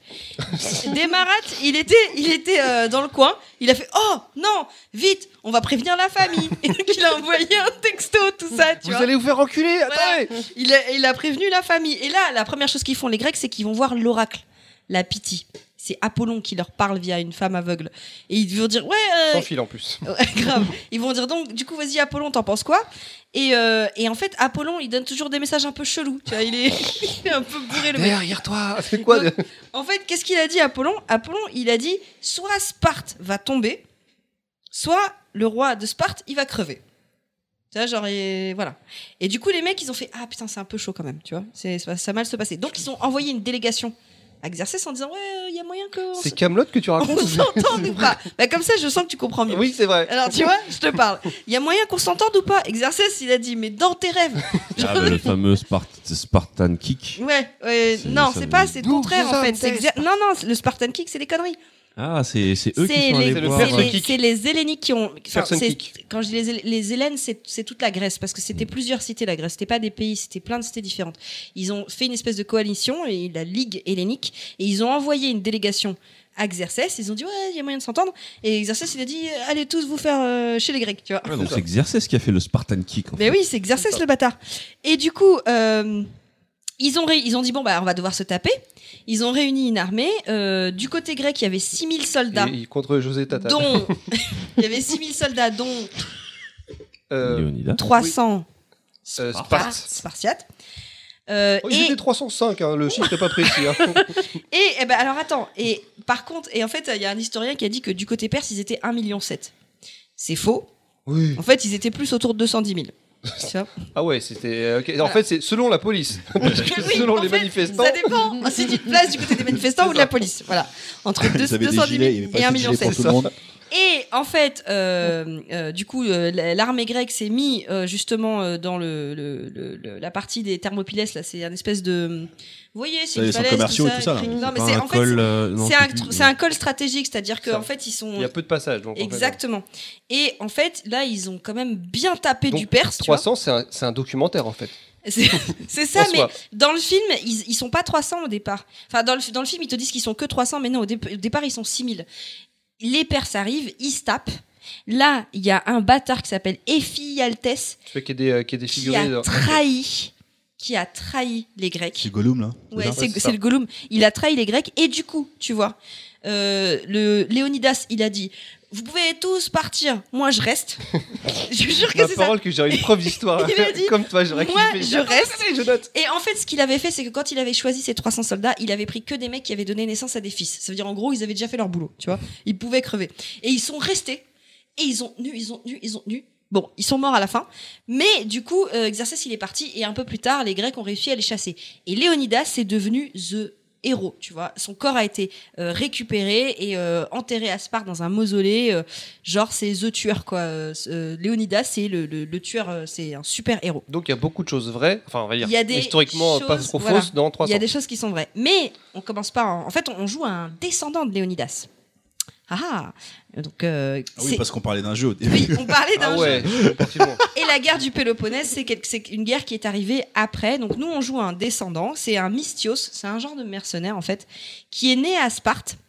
Ses parents, c'était euh, Nic- Nicolaos et Myrine. Nicolaos et Myrine. T'as voulu faire l'accent, là. Nicolaos, je sais pas faire l'accent grec. J'ai essayé d'écouter du grec ancien, En mais fait, c'était Nikos. C'est Nikos Aliagas.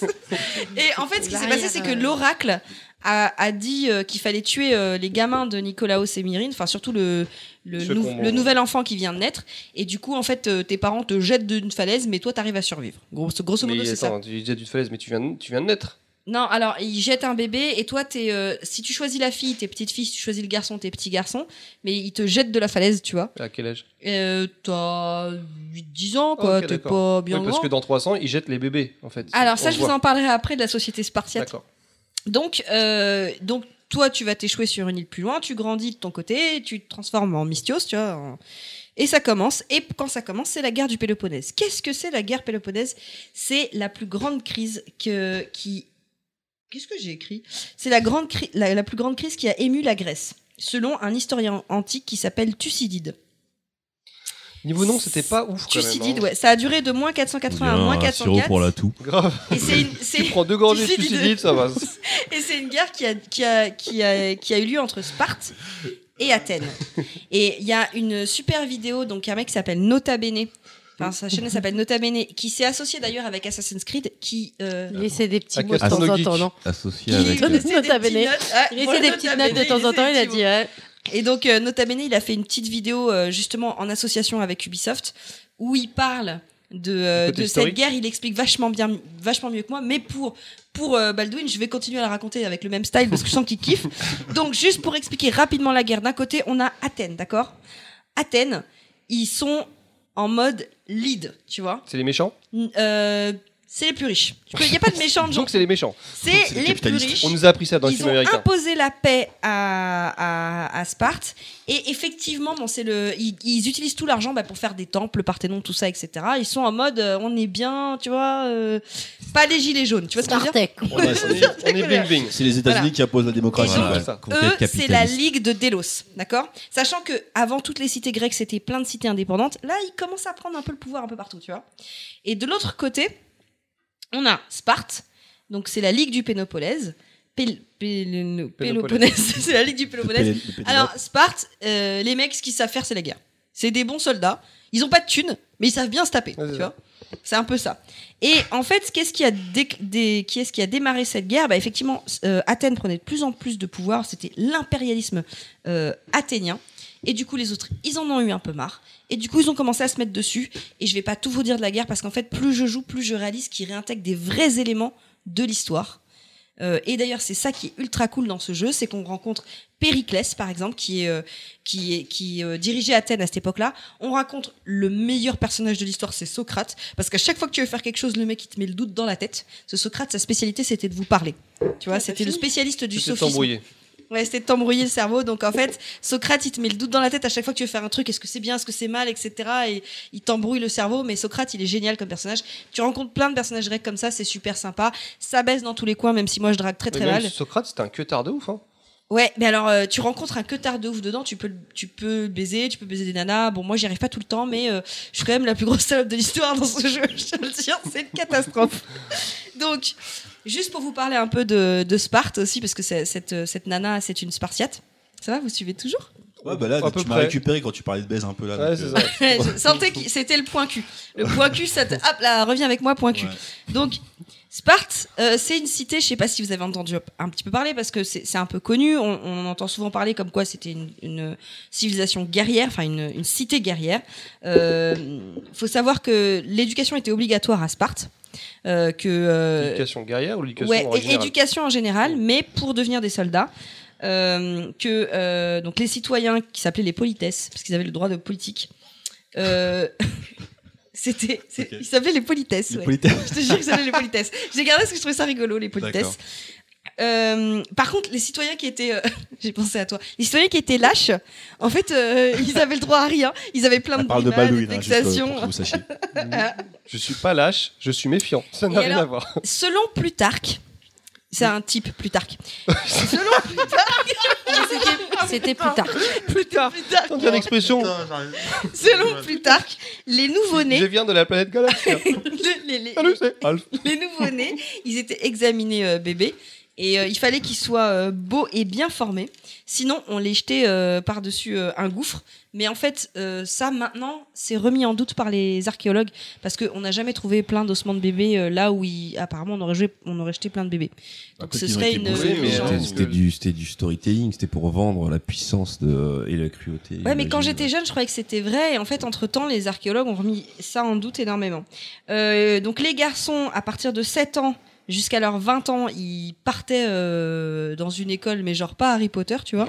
On leur rasait le crâne, euh, ils étaient pieds C'était nus. Ils avaient le droit à un manteau par an, euh, ils se battaient tout le temps, luxe. ils se faisaient fouetter, tout ça. Les filles, elles, c'était entre- entraînement sportif, parce qu'il fallait qu'elles soient vigoureuses. Sport et études et tout. Ouais, euh, et musique et danse, tu vois. C'était euh, avec tripin. Pour faire la guerre, c'est moins Voilà. pratique. Mais non, il fallait qu'elle donne naissance à des, à des enfants vigoureux, donc il fallait qu'elle soit quand même bien, euh, bien sportif. Par contre, le truc cool, la fidélité n'était pas obligatoire. Ils avaient tout compris. Ça pouvait baiser dans en tous les coins, ça pouvait baiser. Donc ils pouvaient. Et, et les nanas, elles se mariaient pas à 15 ans comme dans toute la Grèce à l'époque, et elles pouvaient atteindre 18 ans. Donc euh, voilà. Et on a perdu Moufette. Mais je pensais qu'ils réfléchissaient et dort, mais t'as Alors- les yeux fermés, tu te souviens, j'ai vu, j'ai Comme, vu comme- tes yeux. comme je sens que ça commence à, à J'aurais dû prendre une photo, putain. Non mais il est juste 1h du matin et ça fait une demi-heure comme- que je comprends rien. Comme je sens que ça commence à durer, je vais, je vais pas insister. La seule chose sur laquelle je voulais finir, c'est que euh, ce que j'aime aussi dans le jeu, c'est qu'il y a énormément de, de, de, de liens avec la mythologie grecque et qu'on peut choisir de d'y croire, en- entre guillemets, ou de ne pas y croire. D'avoir un- une façon d'agir cartésienne ou pas. Et ça, je trouve ça très cool. Euh, ensuite, j'ai le sentiment que les légendes sont quand même plutôt bien respectées par rapport à ce que je vois. Et là, je vais recommander euh, une autre chaîne. Je finirai quand même avec une toute petite histoire parce qu'elle est rigolote et, et elle va beaucoup plaire à Baldwin. Attends, c'est pas. Euh, il y a- il y a- je, je vais juste recommander une autre chaîne YouTube. C'est euh, une nana qui fait une chaîne qui s'appelle C'est une autre histoire et qui a fait euh, des petites vignettes sur la mythologie et qui raconte des histoires de certains dieux et c'est génial, c'est hyper intéressant. En plus, c'est une fille qui a fait sa thèse sur euh, Athéna, donc elle est, elle est vraiment très calée en mythologie grecque et, et C'est cool, ça m'intéresse. ça. à chaque fois, ça s'appelle C'est une autre histoire. En plus, elle est drôle. Franchement, c'est super. Je veux l'inviter, comme Bah ouais, tout le carrément. monde ici. Vais- lancée. euh, voilà.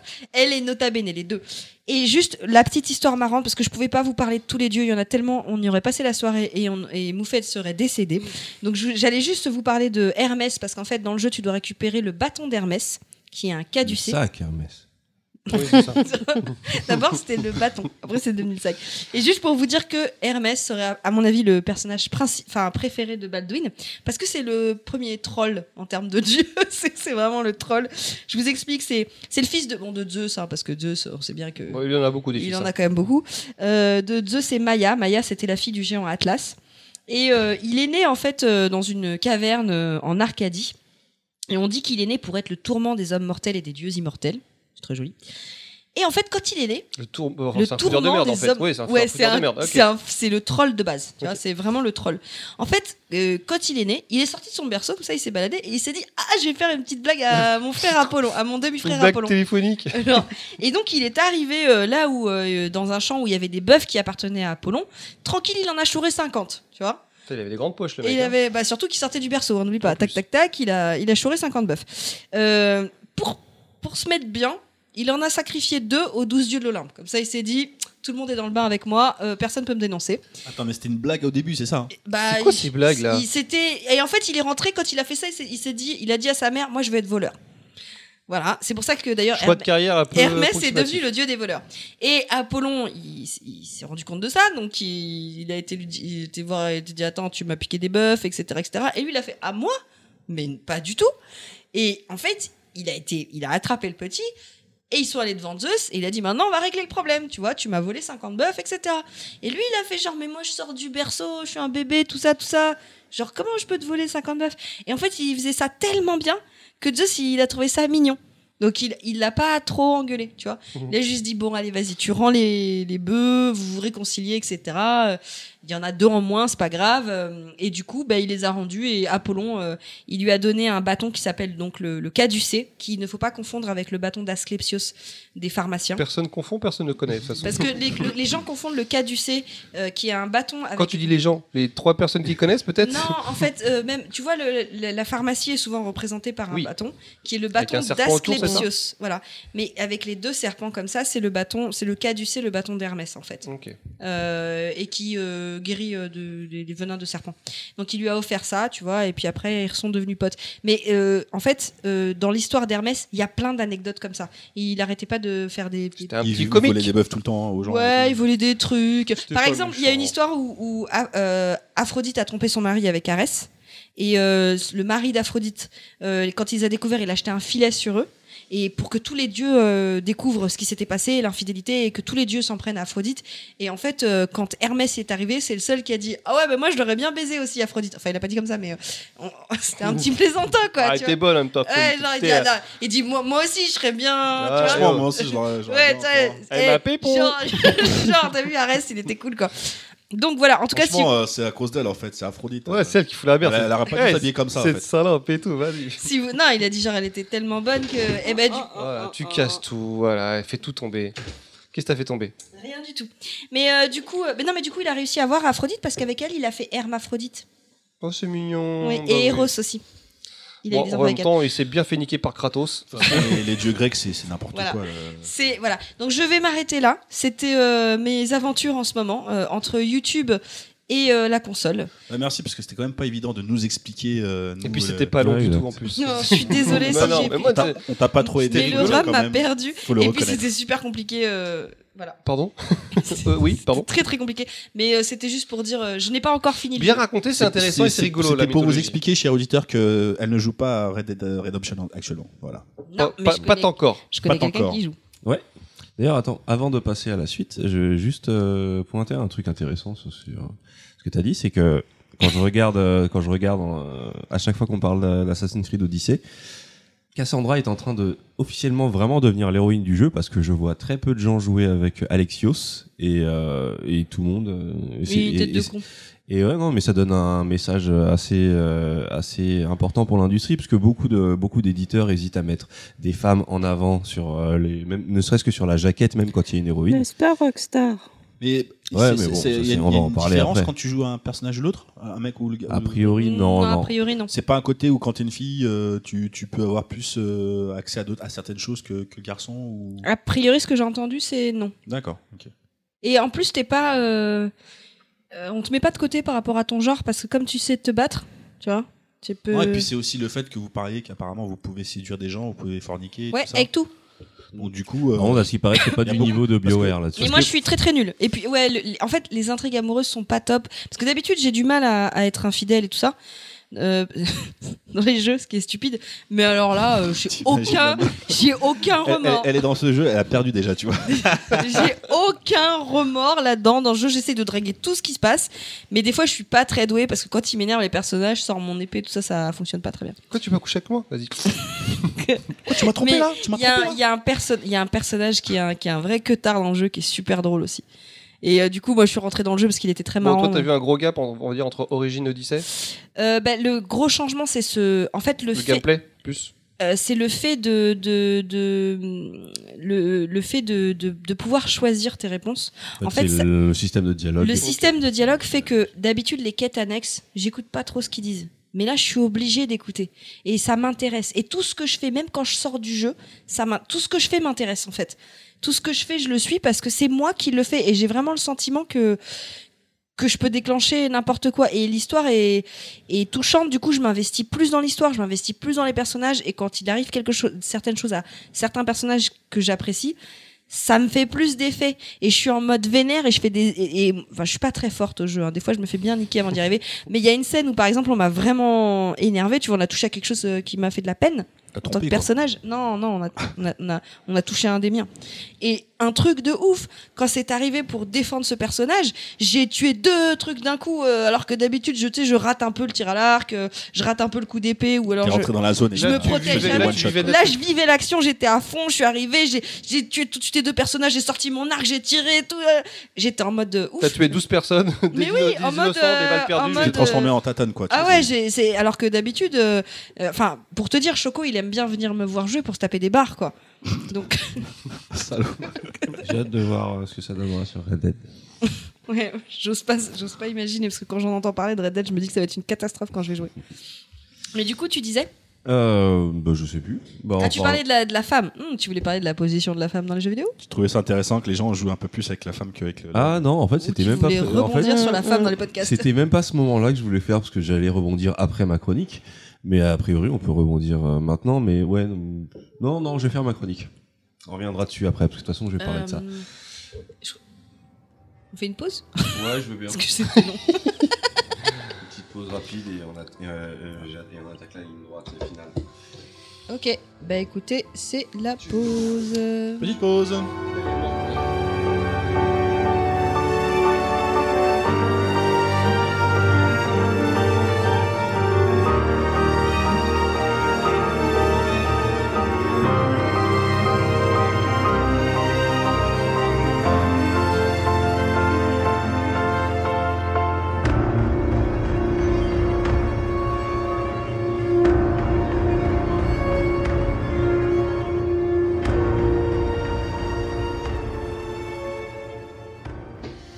Fin de la pause et euh, fin du podcast euh, presque. Allez hop, on arrête. C'est à mon tour. Euh, bah après ce voyage en Grèce, euh, moi j'ai envie aussi de, de- de vous amener voyager là où je suis allé. Euh, comme tu l'as dit, bah, On va partir dans le Grand Ouest euh, à la fin de Mais le Grand Ouest euh, de quel Bretagne le pays Grand Ouest breton. Ouais. Far West. Non, bah oui, on part, euh, on part au Far West. Alors c'est plus vraiment le Far West parce qu'on n'est plus dans la conquête de l'Ouest. Euh, je vais vous parler de Red Dead Redemption 2. Euh, donc euh, jeu de Rockstar, euh, très très très discuté sur les internets. Donc euh, bah pour ça j'ai choisi un angle. Euh, Cosinus. Voilà, c'est pas un pays Palès. Non, Ouais, c'est pas un peuple c'était plutôt 27 degrés. non. Euh, ouais, non, je voulais, je voulais vous en parler sous le, sous, le- sous le prisme du, du naturalisme. Donc, parler un peu de naturalisme. Euh, je vais essayer de resituer ça. Le naturalisme, euh, si on prend la peinture, la peinture du 19e siècle, il y a le mouvement, euh, ça, a- d'abord commencé par le mouvement du réalisme. Euh, C'était donc le but de réussir à représenter la nature sans forcément l'em- l'embellir. Euh, donc ça c'est plutôt le naturalisme. Le réalisme c'était juste une, volonté de, représenter la, nature de manière réaliste, que ce soit dans la représentation de la lumière, dans la géométrie et tout.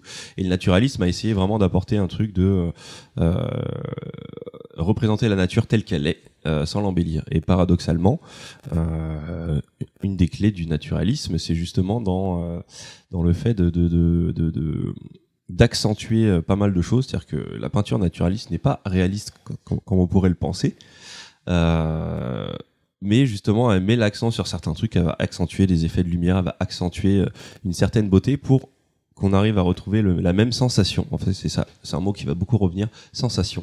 La même sensation que quand on est devant en admiration devant la nature. Parce que je vais prendre un exemple très simple. Prenez une photo de votre jardin. Euh, ça se trouve, votre jardin, vous le kiffez quand vous vous Si levez vous le matin, vous sortez et vous, putain, il y a, il y a- il y a- y a l'herbe qui bouge, il y a, euh, il y a cette très belle couleur verte et tout. Si vous prenez une photo euh, brute, eh ben, ah, c'est plat, c'est moche. euh. Et donc, pour réussir à rendre cette sensation de réalité, on est obligé, sur la représentation, de l'accentuer. Et utilise donc, des pour filtres. faire, pour faire du, réa- pour faire de- du naturalisme, cont- con- contrairement à ce qu'on ce qu'on peut penser, euh, il suffit pas de, il suffit pas de juste poser, par exemple dans, le- dans le cinéma, euh, une des, euh, une des misconceptions qu'on peut se faire sur le, sur le naturalisme, c'est euh, il suffit de prendre une caméra, la poser, laisser les acteurs, et voilà, on obtient du naturalisme. Or, les, les, les, les, certains des plus grands représentants, euh, représentants du naturalisme, euh, moi je pense à Terrence Malick, le cinéma de Terrence Malick par exemple, c'est quand même un cinéma qui est très travaillé visuellement, très esthétique, et qui pourtant ramène à cette sensation de réalité. euh, parce que la réalité, on, on l'expérimente par la sensation et euh, juste euh, la représentation visuelle ne suffit pas. Et euh, qu'est-ce que ça a à voir avec euh, avec Red Dead? Tout ça, c'est que Red Dead, c'est vraiment un des un des, des, des, rares jeux qui m'a fait autant ressentir cette sensation de naturalisme, euh, et ce par euh, différents différentes différents truchements, différents différentes astuces. Et bah, c'est ce dont je vais essayer de parler.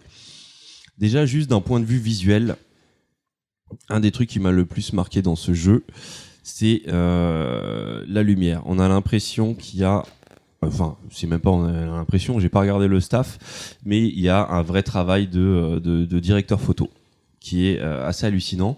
Chose qu'on retrouve dans pas mal de jeux maintenant, mais encore qui est encore, il y a encore beaucoup d'efforts à faire sur la plupart, même sur des gros triple A. C'est-à-dire qu'il y a une représentation de la lumière qui est assez dingue et à chaque moment de la journée, euh, on sent que les ambiances ont été travaillées. Ils sont pas contentés de te dire bon bah il y a le soleil là qui envoie euh, telle lumière ici. Ils se disent ok quand il fait jour on va jouer un peu sur euh, on va saturer un peu plus les couleurs. Quand il fait nuit on va augmenter le la diffusion ce genre de choses.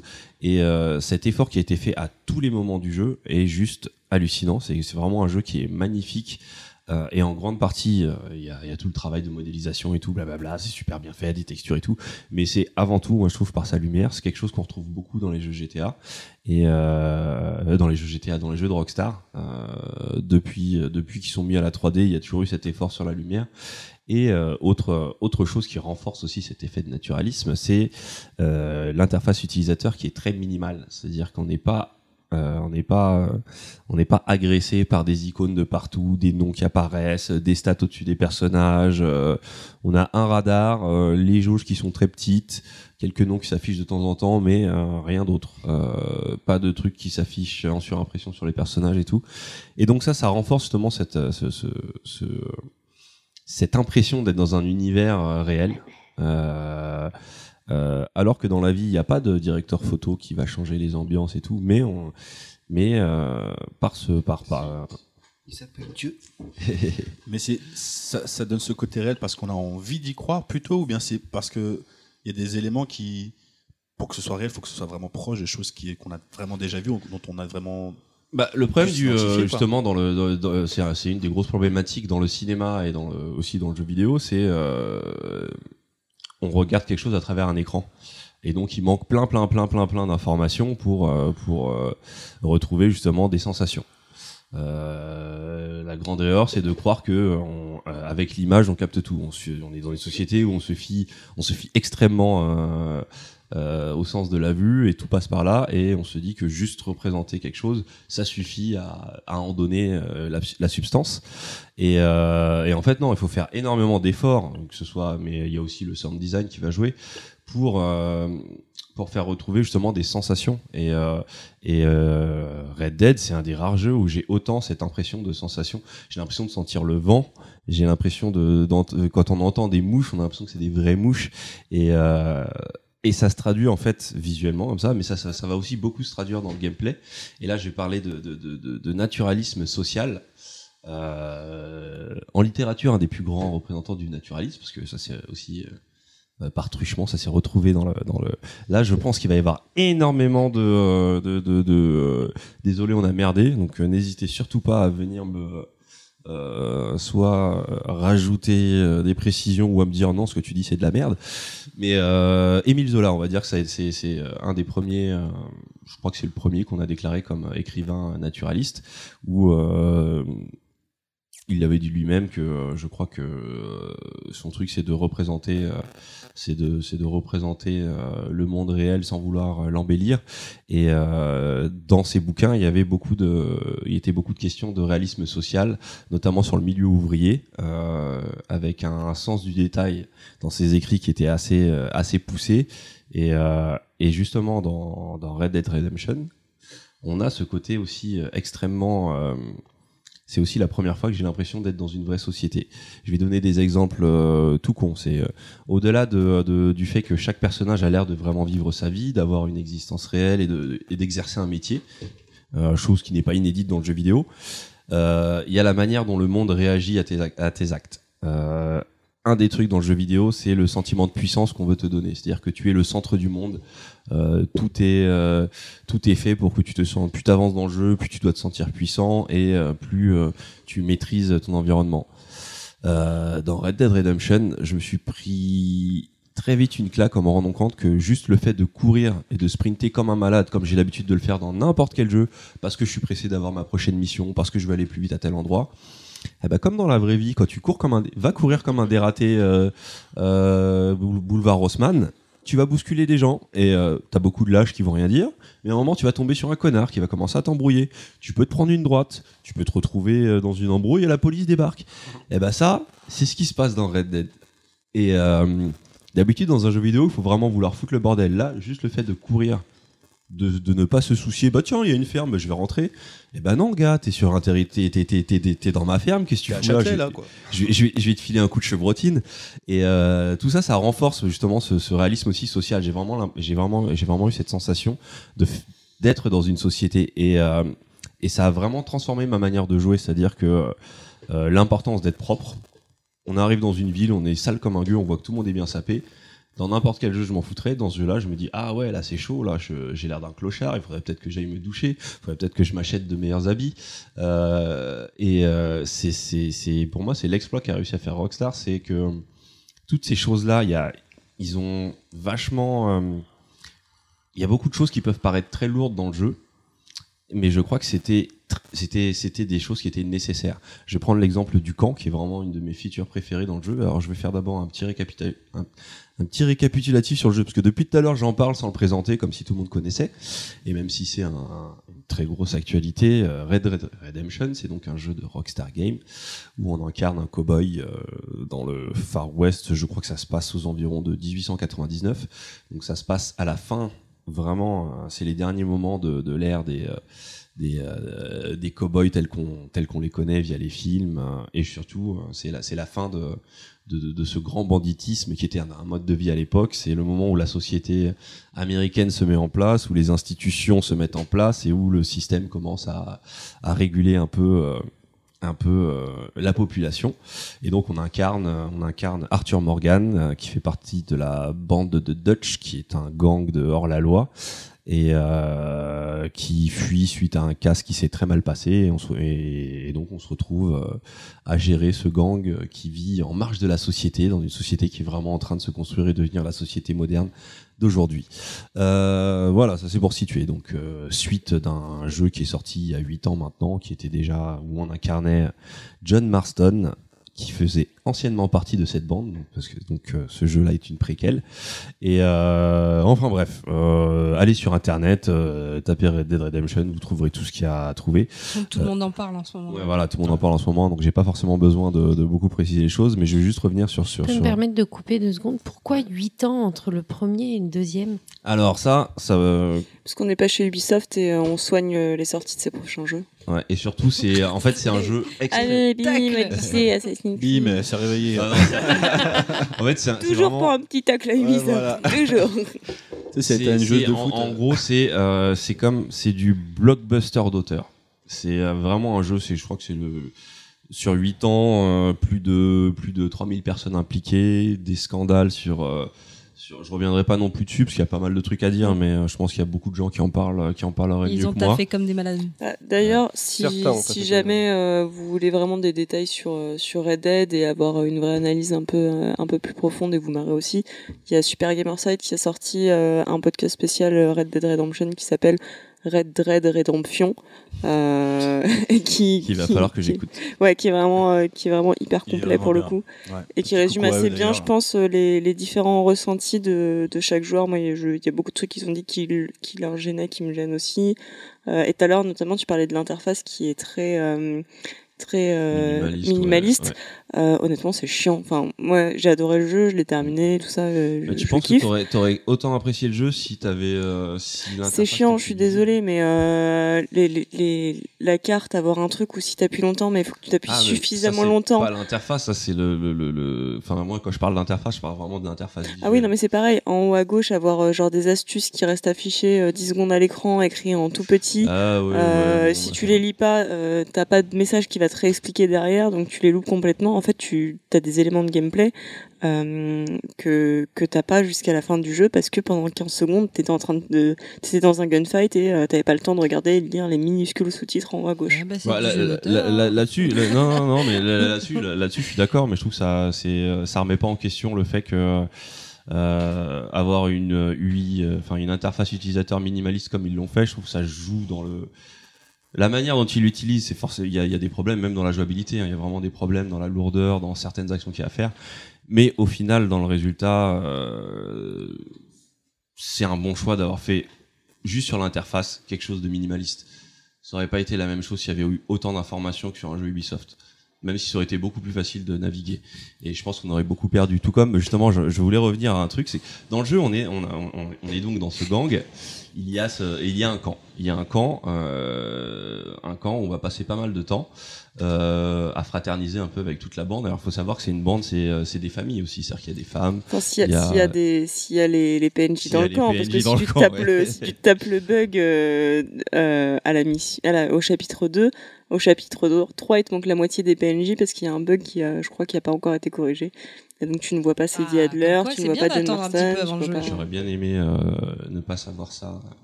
Euh, bon, je savais depuis que tu me l'as dit, mais euh, je suis un peu dégoûté de, de voir que plein de personnages m'ont choisi. Oui, moi j'ai droit à ce bug, mais quand même, le, le camp, ça reste une expérience euh, assez euh, assez inédite pour moi parce que euh, un des trucs qu'on reproche beaucoup et je peux comprendre qu'on n'aime pas, mais dans le camp on peut pas on peut pas courir.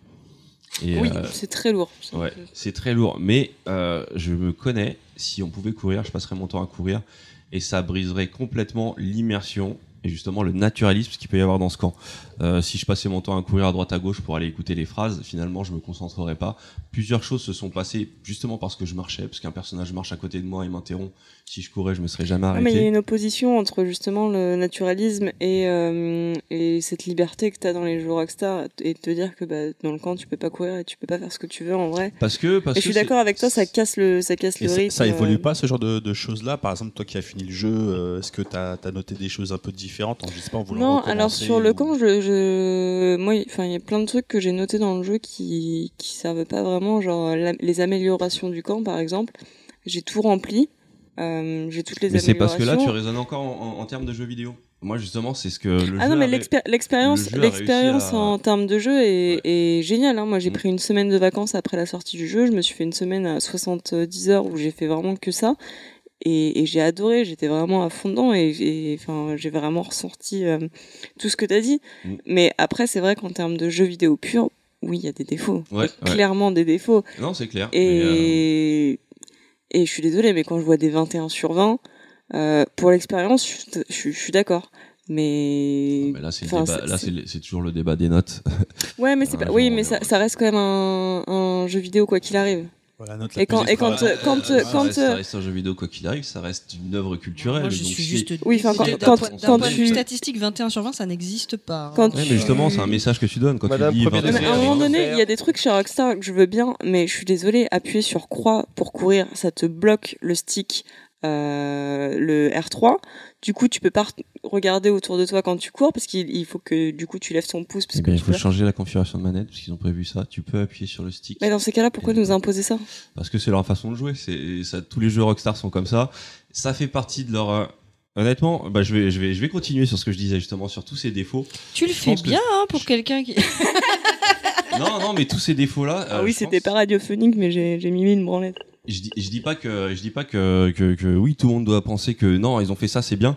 Euh, je pense qu'en tout cas ils s'adressent clairement à quelqu'un comme moi quand ils font ce jeu là c'est des choses que j'attendais dans le jeu vidéo. Et euh, et quand j'ai découvert qu'on pouvait switcher le croix pour euh, euh, un truc plus classique je l'ai fait au début.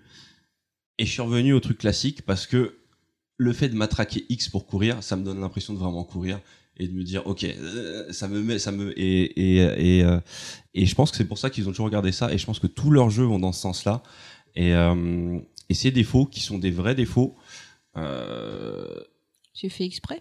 c'est euh, en fait c'est des défauts qui qui j'espère qu'ils vont les améliorer dans leur prochain jeu que, de que ça devienne de moins en moins des défauts mais que ça permette toujours de, de les amener mais je pense qu'ils veulent dire aux joueurs ok dans mon jeu mon jeu c'est comme ça c'est une expérience comme ça c'est une expérience naturaliste euh, je veux que tu découvres ce que c'est que la vie dans un camp je veux et c'est en t'imposant ces choses là qui sont chiantes que tu le feras parce que sinon tu le feras pas parce que même un joueur comme moi si on me donne la possibilité de courir dans le camp, il y a un moment où je vais être saoulé et je vais courir. Et là, j'étais saoulé, je marchais.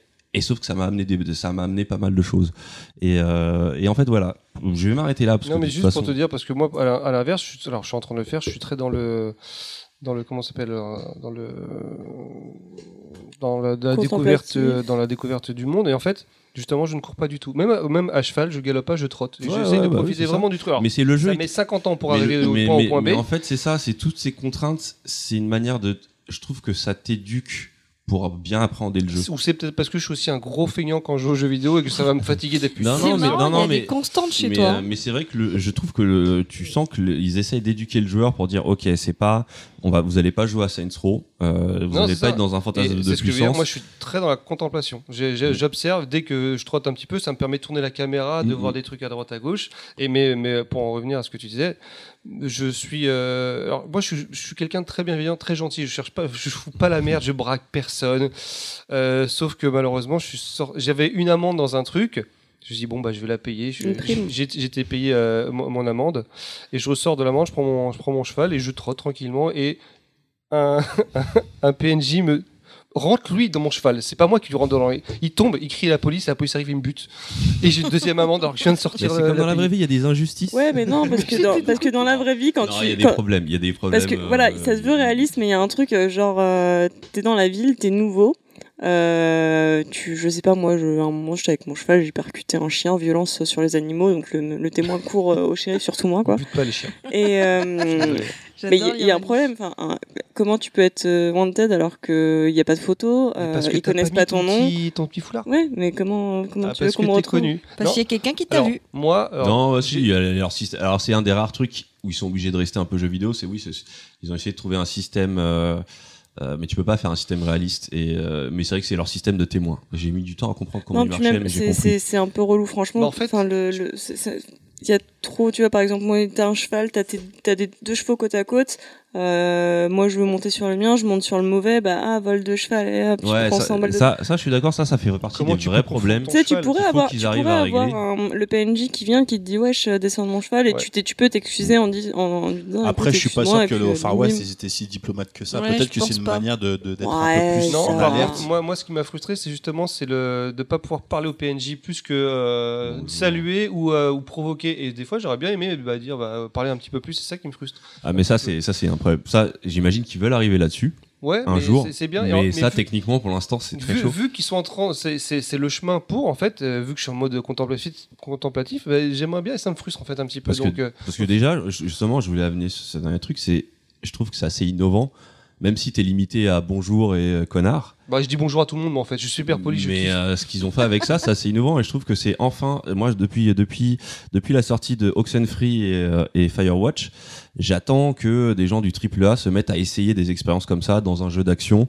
d'intégrer un système de dialogue en temps réel. Et euh, je trouve que c'est un premier pas qui est fait dans cette direction, qu'il y a enfin un studio qui s'est dit allez hop on va essayer. Euh, plus tard, ce serait bien qu'il y ait d'autres choix. euh, que C'est tu marrant puisses parce que tu commencer à parler. les deux exemples que tu cites, c'est des walking simulator et, euh, et Red Dead s'est fait beaucoup taxer de- d'être un, un walking Ah simulator. bah voilà, c'est Ouais, du mais moi, walking c'est- toi, tu- simulator mais qui apporte beaucoup Pour moi, plus c'est pas, que- je le je le mets pas dans la, dans la catégorie jeu d'action Red Dead Redemption. Il y a de l'action. Non, c'est un beaucoup triple, plus que ça. C'est un triple A indé en fait. Ouais, c'est un, mais c'est un vrai triple A d'auteur. Derrière, on a. Je peux comprendre qu'on n'aime pas, attention. Et, Ouais, euh, ouais, non, c'est clair. mais- Et comme toutes les œuvres d'auteur, c'est un choix. Il y a une, il y a, euh, on, on voulait, euh, je pense qu'on va, on va pas forcément en parler là, mais j'ai envie. On voulait parler de justement la place des femmes dans les jeux Rockstar. C'est vrai qu'elle est, Bah- elle, elle est, elle peut être problématique parce que c'est Rockstar, c'est avant tout les frères Hauser. Et les frères Hauser, comme certains réalisateurs ou que mecs que j'admire, c'est des mecs qui racontent que des histoires de mecs. Et là, Ouais, ils ont alors, enfin je suis désolée, un personnage. Tu feras, tu, tu, on en reparlera. Je pense qu'on fera un point Sadie Adler quand tu auras terminé le jeu. Mm. Euh, alors déjà, moi, j'ai trouvé que euh, que Arthur Morgan est un meilleur personnage principal que euh, John Marston. Et il est ouf, euh, Arthur. Moi, je suis Arthur surpris par la qualité d'Arthur Morgan. L'écriture de ce personnage est géniale. Mm. Et euh, mais c'est surtout le personnage qui bute tout le monde niveau charisme, c'est Sadie Adler. Et euh, tu le vois pas vraiment dans la première partie du jeu, mais c'est à partir du chapitre 4, sans déconner, la meuf. Enfin, genre, c'est tout ce que j'attendais de Rockstar, c'est une, une vraie meuf Rockstar. Mm. Et je suis juste hyper frustrée que ce soit pas le personnage principal. Ouais, je pense que ce sera prochain jeu, prochain jeu. Et à mon avis, à mon avis, ce truc-là, c'était un essai, parce que c'est vrai qu'ils ont jamais, avant, avant ce personnage, ils ont jamais fait de personnage de femme intéressant. 8 ans pour un Euh, essai, qu'est-ce que ça va C'est être pour le prochain un nouveau jeu. Bah, Ouais, vu, euh, vu leur public, je suis même pas sûre qu'ils tentent le coup. Alors peut-être. euh, Je pense pas qu'ils se fient à leur public. Je pense, pense qu'il fallait que eux ils se taisent déjà, Ouais, parce qu'ils ont est-ce- jamais écrit des rôles de sûr femmes. Est-ce qu'il faut pas qu'ils Uncharted, sentent, euh, à l'aise pour écrire un personnage Ah mais ils sont ils nailed it enfin genre ils l'ont le, le, honnêtement en termes d'écriture de personnages féminins dans son style j'en ai pas eu c'est une sorte de de d'hybride entre euh, je, je sais même je sais pas je- Ma sorcière bien aimée. non j'avais trouvé euh, entre Trevor de GTA et euh, je sais pas elle a un petit côté genre punk à chien euh, un peu un peu folle euh, mais en même Mais temps euh, super cool Ouais, mais euh, et c'est, enfin, d'après ce que je, enfin, pour l'instant, j'ai pas encore testé puisque moi je me le réserve pour euh, plus tard. Comme ça, les bugs ils seront peut-être réglés d'ici là. Mais euh, je, je me pose la question par, parce que par, par contre, j'essaie d'écouter plein de trucs dessus et écouter un petit peu les avis de chacun. J'ai le sentiment dans ce que j'écoute que beaucoup de gens disent ce que vous avez dit là, c'est-à-dire que c'est un jeu. Euh, euh, c'est un gros jeu, mais ça reste. Mais C'est une proposition radicale, en fait, proposition ouais. un- de jeu indépendant ou de jeu d'auteur. C'est déjà un risque en soi. J'ai l'impression que quand j'entends parler jeux vidéo, il y a les, les gens ont peur de sortir des jeux avec des personnages féminins forts en, en premier. Est-ce que c'est pas un premier test pour voir justement comment ils se sentent dans l'écriture de Ouais, moi personnages je pense que c'est féminins déjà un test avant d'écriture d'y aller euh, vraiment à fond? pour, parce que c'est pour un risque quand même, non? Ouais, Ça- ouais, non, c'est clair. Ça leur donne raison parce qu'en termes de chiffres, il cartonne. Il a, il a battu euh, plein de records. euh, euh, avant, le précédent record, c'était GTA, déjà de E, et Red Dead Redemption en train de tout éclater. Et justement parce que c'est un parti pris, comme Ils sont pas très- très- euh, GTA 5. Hein. Non, pas, pas sur la totalité, mais sur le démarrage.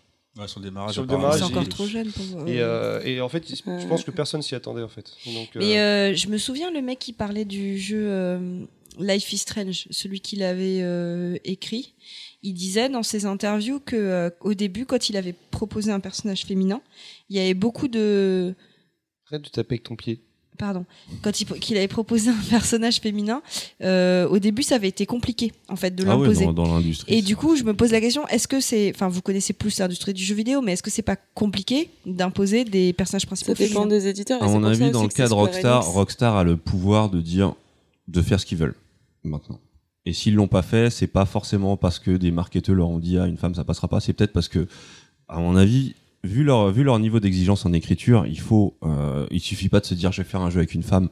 Surtout que c'est vraiment, ils sont vraiment dans un univers référentiel très masculin. Euh, le- les, références des frères Hauser, c'est euh, c'est des grands fans de hip-hop, c'est des grands fans de cinéma de, genre, c'est des c'est vraies encyclopédies mais c'est vraiment un, un univers très féminin, très masculin dans son imagerie. Et je pense qu'il faut qu'ils apprennent aussi de leur côté. Et, euh, et à mon avis, Adi Sadler, c'est euh, Sadie Adler, c'est leur premier essai. Et j'espère que j'espère Ah, vraiment. c'est une que- franche réussite. hein. Après, est-ce que le genre était aussi bien accueilli s'il était directement, euh, si le, le personnage principal était axé directement, euh, enfin, était directement une femme? Ça, c'est un peu aussi. euh, déjà, le- les gens attendaient énormément ce jeu. Ouais, je pense qu'après Red Dead, ils Ils, auraient été. ils auraient, ils auraient vraiment écopé déçus égoïstement de euh, ce côté. Bah, il y en ils aura, hein, il y en aura, moment- euh, comme il y en a sur, euh, sur l'annonce de The Last of Us 2 où les mecs se plaignent parce qu'on joue Ellie euh, et qu'en plus Ellie est gay. Alors là, oh mon dieu. Ouais, bah t'as vu quand le Docteur Who est devenu une femme, ce que ça a généré. Ouais, aussi. Oh mon dieu, une femme Bah, problème, c'est les fans, quoi. Mais Ouais, euh, après, je comprends, ça, je comprends ce reproche qu'on peut faire à Rockstar parce que vu leur place dans l'industrie. euh, Ça a des mecs comme ça de des- changer le- ouais, voilà, de changer eux la qui peuvent donne, quoi. changer le game. Et euh, Surtout si le personnage est aussi intéressant, il n'y aurait aucun Après, problème. comme surtout qu'il y a plein d'éditeurs qui arrivent à faire des Ah, mais gens comme, comme, comme tu disais, ou- quand tu citais euh, Kojima, c'est plus facile de faire un, persa- un personnage secondaire Ouais, intéressant, ouais, intéressant qu'un personnage euh, principal, de réussir un personnage principal. Mm. Après, pour, pour moi, il faut, faut toujours que. Enfin, mettre des femmes pour mettre des femmes, ça n'a pas d'intérêt. Non, Il mais c'est pas ça- mettre des femmes. Là, c'est vraiment c'est eux qui peuvent changer le, qui peuvent Oui, non, mais ce changer que le je veux monde dire, du c'est jeu qu'il faut qu'ils aient quelque chose à dire avec ça. Il ouais, c'est ça, ils avaient, en fait. ils avaient, enfin, tu verras quand tu le feras, quand tu le termineras. Ils avaient clairement les billes avec euh, avec ces diades là. Elle Après, est c'est clairement plus intéressante que l'ensemble des personnages euh, de de Red Dead. Après, c'est vrai que c'est les gens qui auraient pu le percevoir eux comme euh, comme s'ils voulaient mettre une femme pour euh, parce que c'est une. Non, Non, je pense que quand ils le quand ils le font, c'est que c'est qu'ils ont ouais. quelque chose où ils sont fiers de ce qu'ils ont fait et pas Exactement. juste. Non mais les, gens, je veux dire les, les- ceux qui attendent le jeu, je veux Ouais, dire, ouais. ceux qui c'est qui ont pas de qui ont pas de recul finalement. C'est c'est un peu aussi le j'imagine ils doivent penser à ça et comment va être perçu mon jeu, tu vois Parce que moi j'ai par exemple, j'ai vraiment envie de faire un jeu qui où bah, il se trouve que mon personnage principal c'est une femme, c'est pas que j'ai j'ai mis une femme parce que euh, voilà c'est la tendance en ce moment, mais parce que ça, ça raconte vraiment quelque chose que ce soit une femme. Mais et qu'est-ce que comment ça va être perçu Peut-être qu'ils sont aussi ce regard-là, tu vois? Je sais pas. Je me Ouais. dis, je me dis peut-être ça. Et surtout que c'est vrai que c'est compliqué pour eux parce que souvent leurs personnages sont un peu les vecteurs de de de, de, euh, de beaucoup de bah, de vraies tendances, de la hein, pour le coup. société. Ouais, Et, mais pas euh, sur Red Dead. Red Dead, c'est vraiment différent de GTA. euh, Ouais. Mais, enfin, ça se sent au niveau de l'écriture. J'ai retrouvé mon hybride. Mon hybride c'est de Sadie Adler, c'est euh, c'est un mélange de Béatrice Kiddo de euh, Kill Bill et euh, de Trevor. Ah, bah, cet hybride-là, et c'est excellemment bien fait. Mais euh, mais ouais, donc euh, moi j'espère un jour euh, voir un jeu Rockstar où le personnage principal est, est féminin. Et c'est vrai que c'était un peu un acte manqué sur GTA V avec trois personnages, de rester sur trois hommes et d'avoir Mm. des rôles de femmes hystériques. Euh, Ça, c'est- ça, c'est une vraie bonne remarque. Quand on a trois, tu peux quand même te permettre d'en Mm. faire un. euh. et, euh, et bon, donc, euh, donc euh, ouais, prochain, prochain jeu. Alors je mise sur un Bully, moi. Et euh, je sais pas si euh, je sais pas si on retrouvera Jimmy Hopkins. Bully, donc jeu de Rockstar qui se passait dans le milieu euh, d'une de, de- universitaire ou lycée, je sais plus. Et donc euh, il y a beaucoup de rumeurs comme quoi ce serait leur prochain gros euh, gros euh, gros jeu. Et je pense que là-dessus ils peuvent continuer leur euh, leur expérience de t'immerger dans un milieu social parce qu'en fait c'est comme tu le disais, ouais, c'est pas forcément un jeu d'action aventure. C'est vrai que c'est un espèce de Jeu walking social. simulator euh, géant. et euh, une espèce d'expérience sociale, de t'immerger dans ce- cette Un jeu société. d'inter- d'interaction sociétale.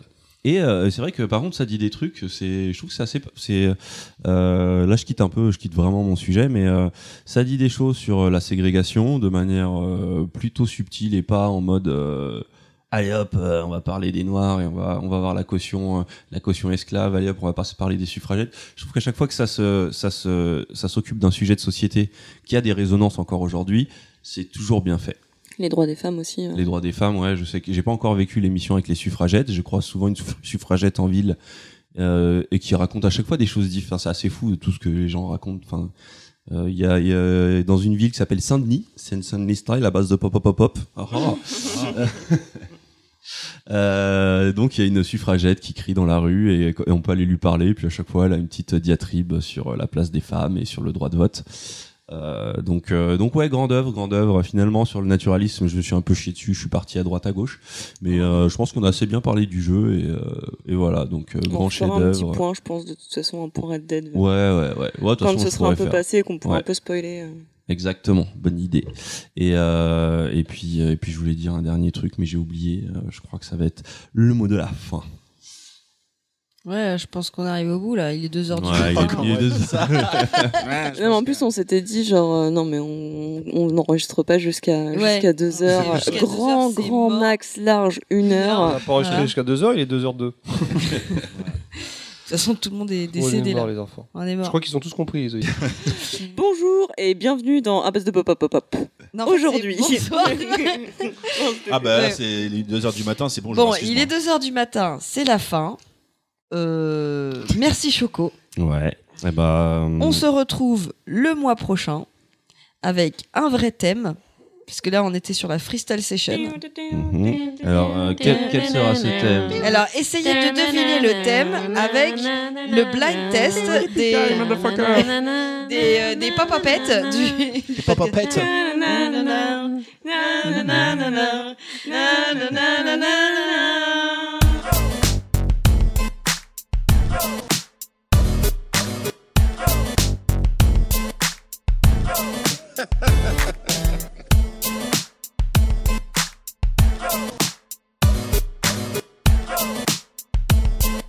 du Pop podcast. Upette. Culture. euh,